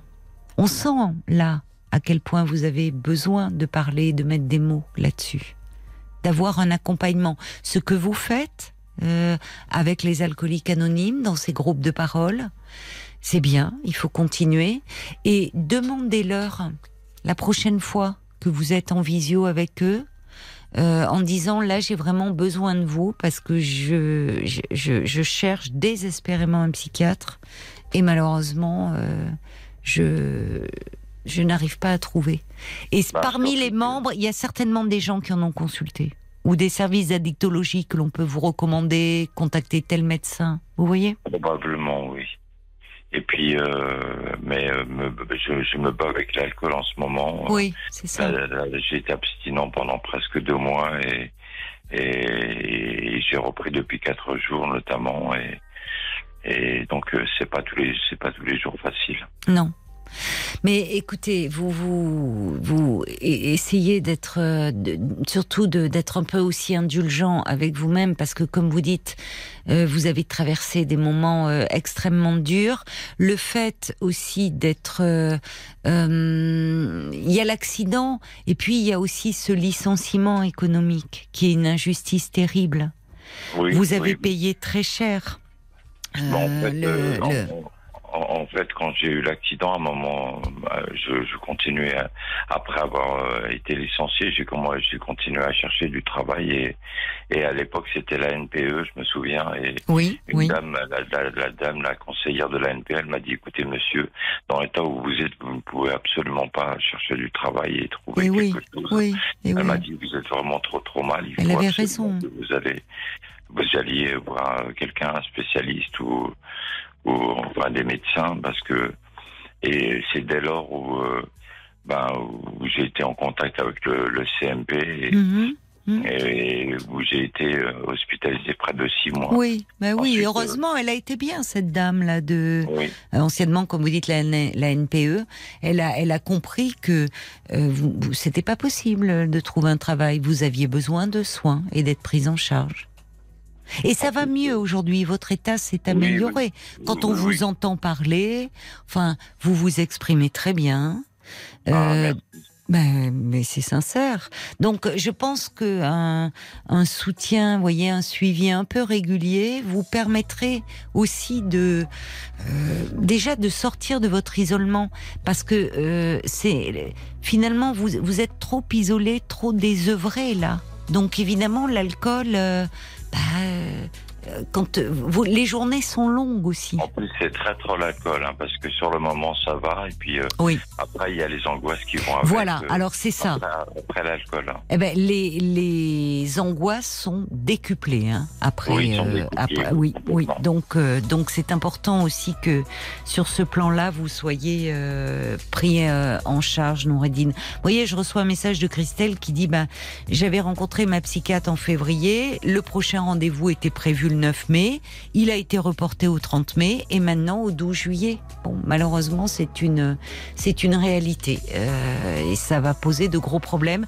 Mais poser la question, le bouche à oreille, ça peut fonctionner pas mal. En tout cas, moi, j'ai été ravie de parler euh, avec vous ce soir, Noureddine. Bah, c'est très gentil. Euh, Moi, j'étais un petit peu dans, euh, je, je me sens un petit peu gêné parce que j'ai, je suis un peu timide. Non, bah, Euh. vous n'avez pas à vous sentir gêné parce que franchement, ça ne s'est pas entendu à l'antenne. Et encore une fois, je vous le redis, vous vous exprimez très bien. Donc, je pense qu'un soutien psychologique vous serait euh, très bénéfique. Vraiment. Bah, C'est très gentil de votre part. Prenez, prenez soin de vous. hein. Soignez-vous bien, Noureddine. Merci. Et vous, également, parce que je suis quelqu'un qui a beaucoup d'empathie, de compassion pour, pour, les autres. Et, et généralement, quand les gens sont, sont heureux, eh ben, moi, ça me fait toujours plaisir. Merci, euh, merci Noureddine. Bonne, bonne soirée. Au revoir. Au revoir. Au revoir. Voilà, on arrive à la fin euh, de, de cette émission. Un mot pour vous dire que lundi, euh, nous serons là, bien sûr, mais il y aura du foot euh, lundi soir. Donc, parlons-nous commencera à 23h. D'ici là, euh, passez ben, une belle nuit déjà. Un très beau week-end en compagnie de Georges Lang. Reposez-vous bien. Et puis, à lundi, 23h. Je vous embrasse. Très belle nuit et bon week-end.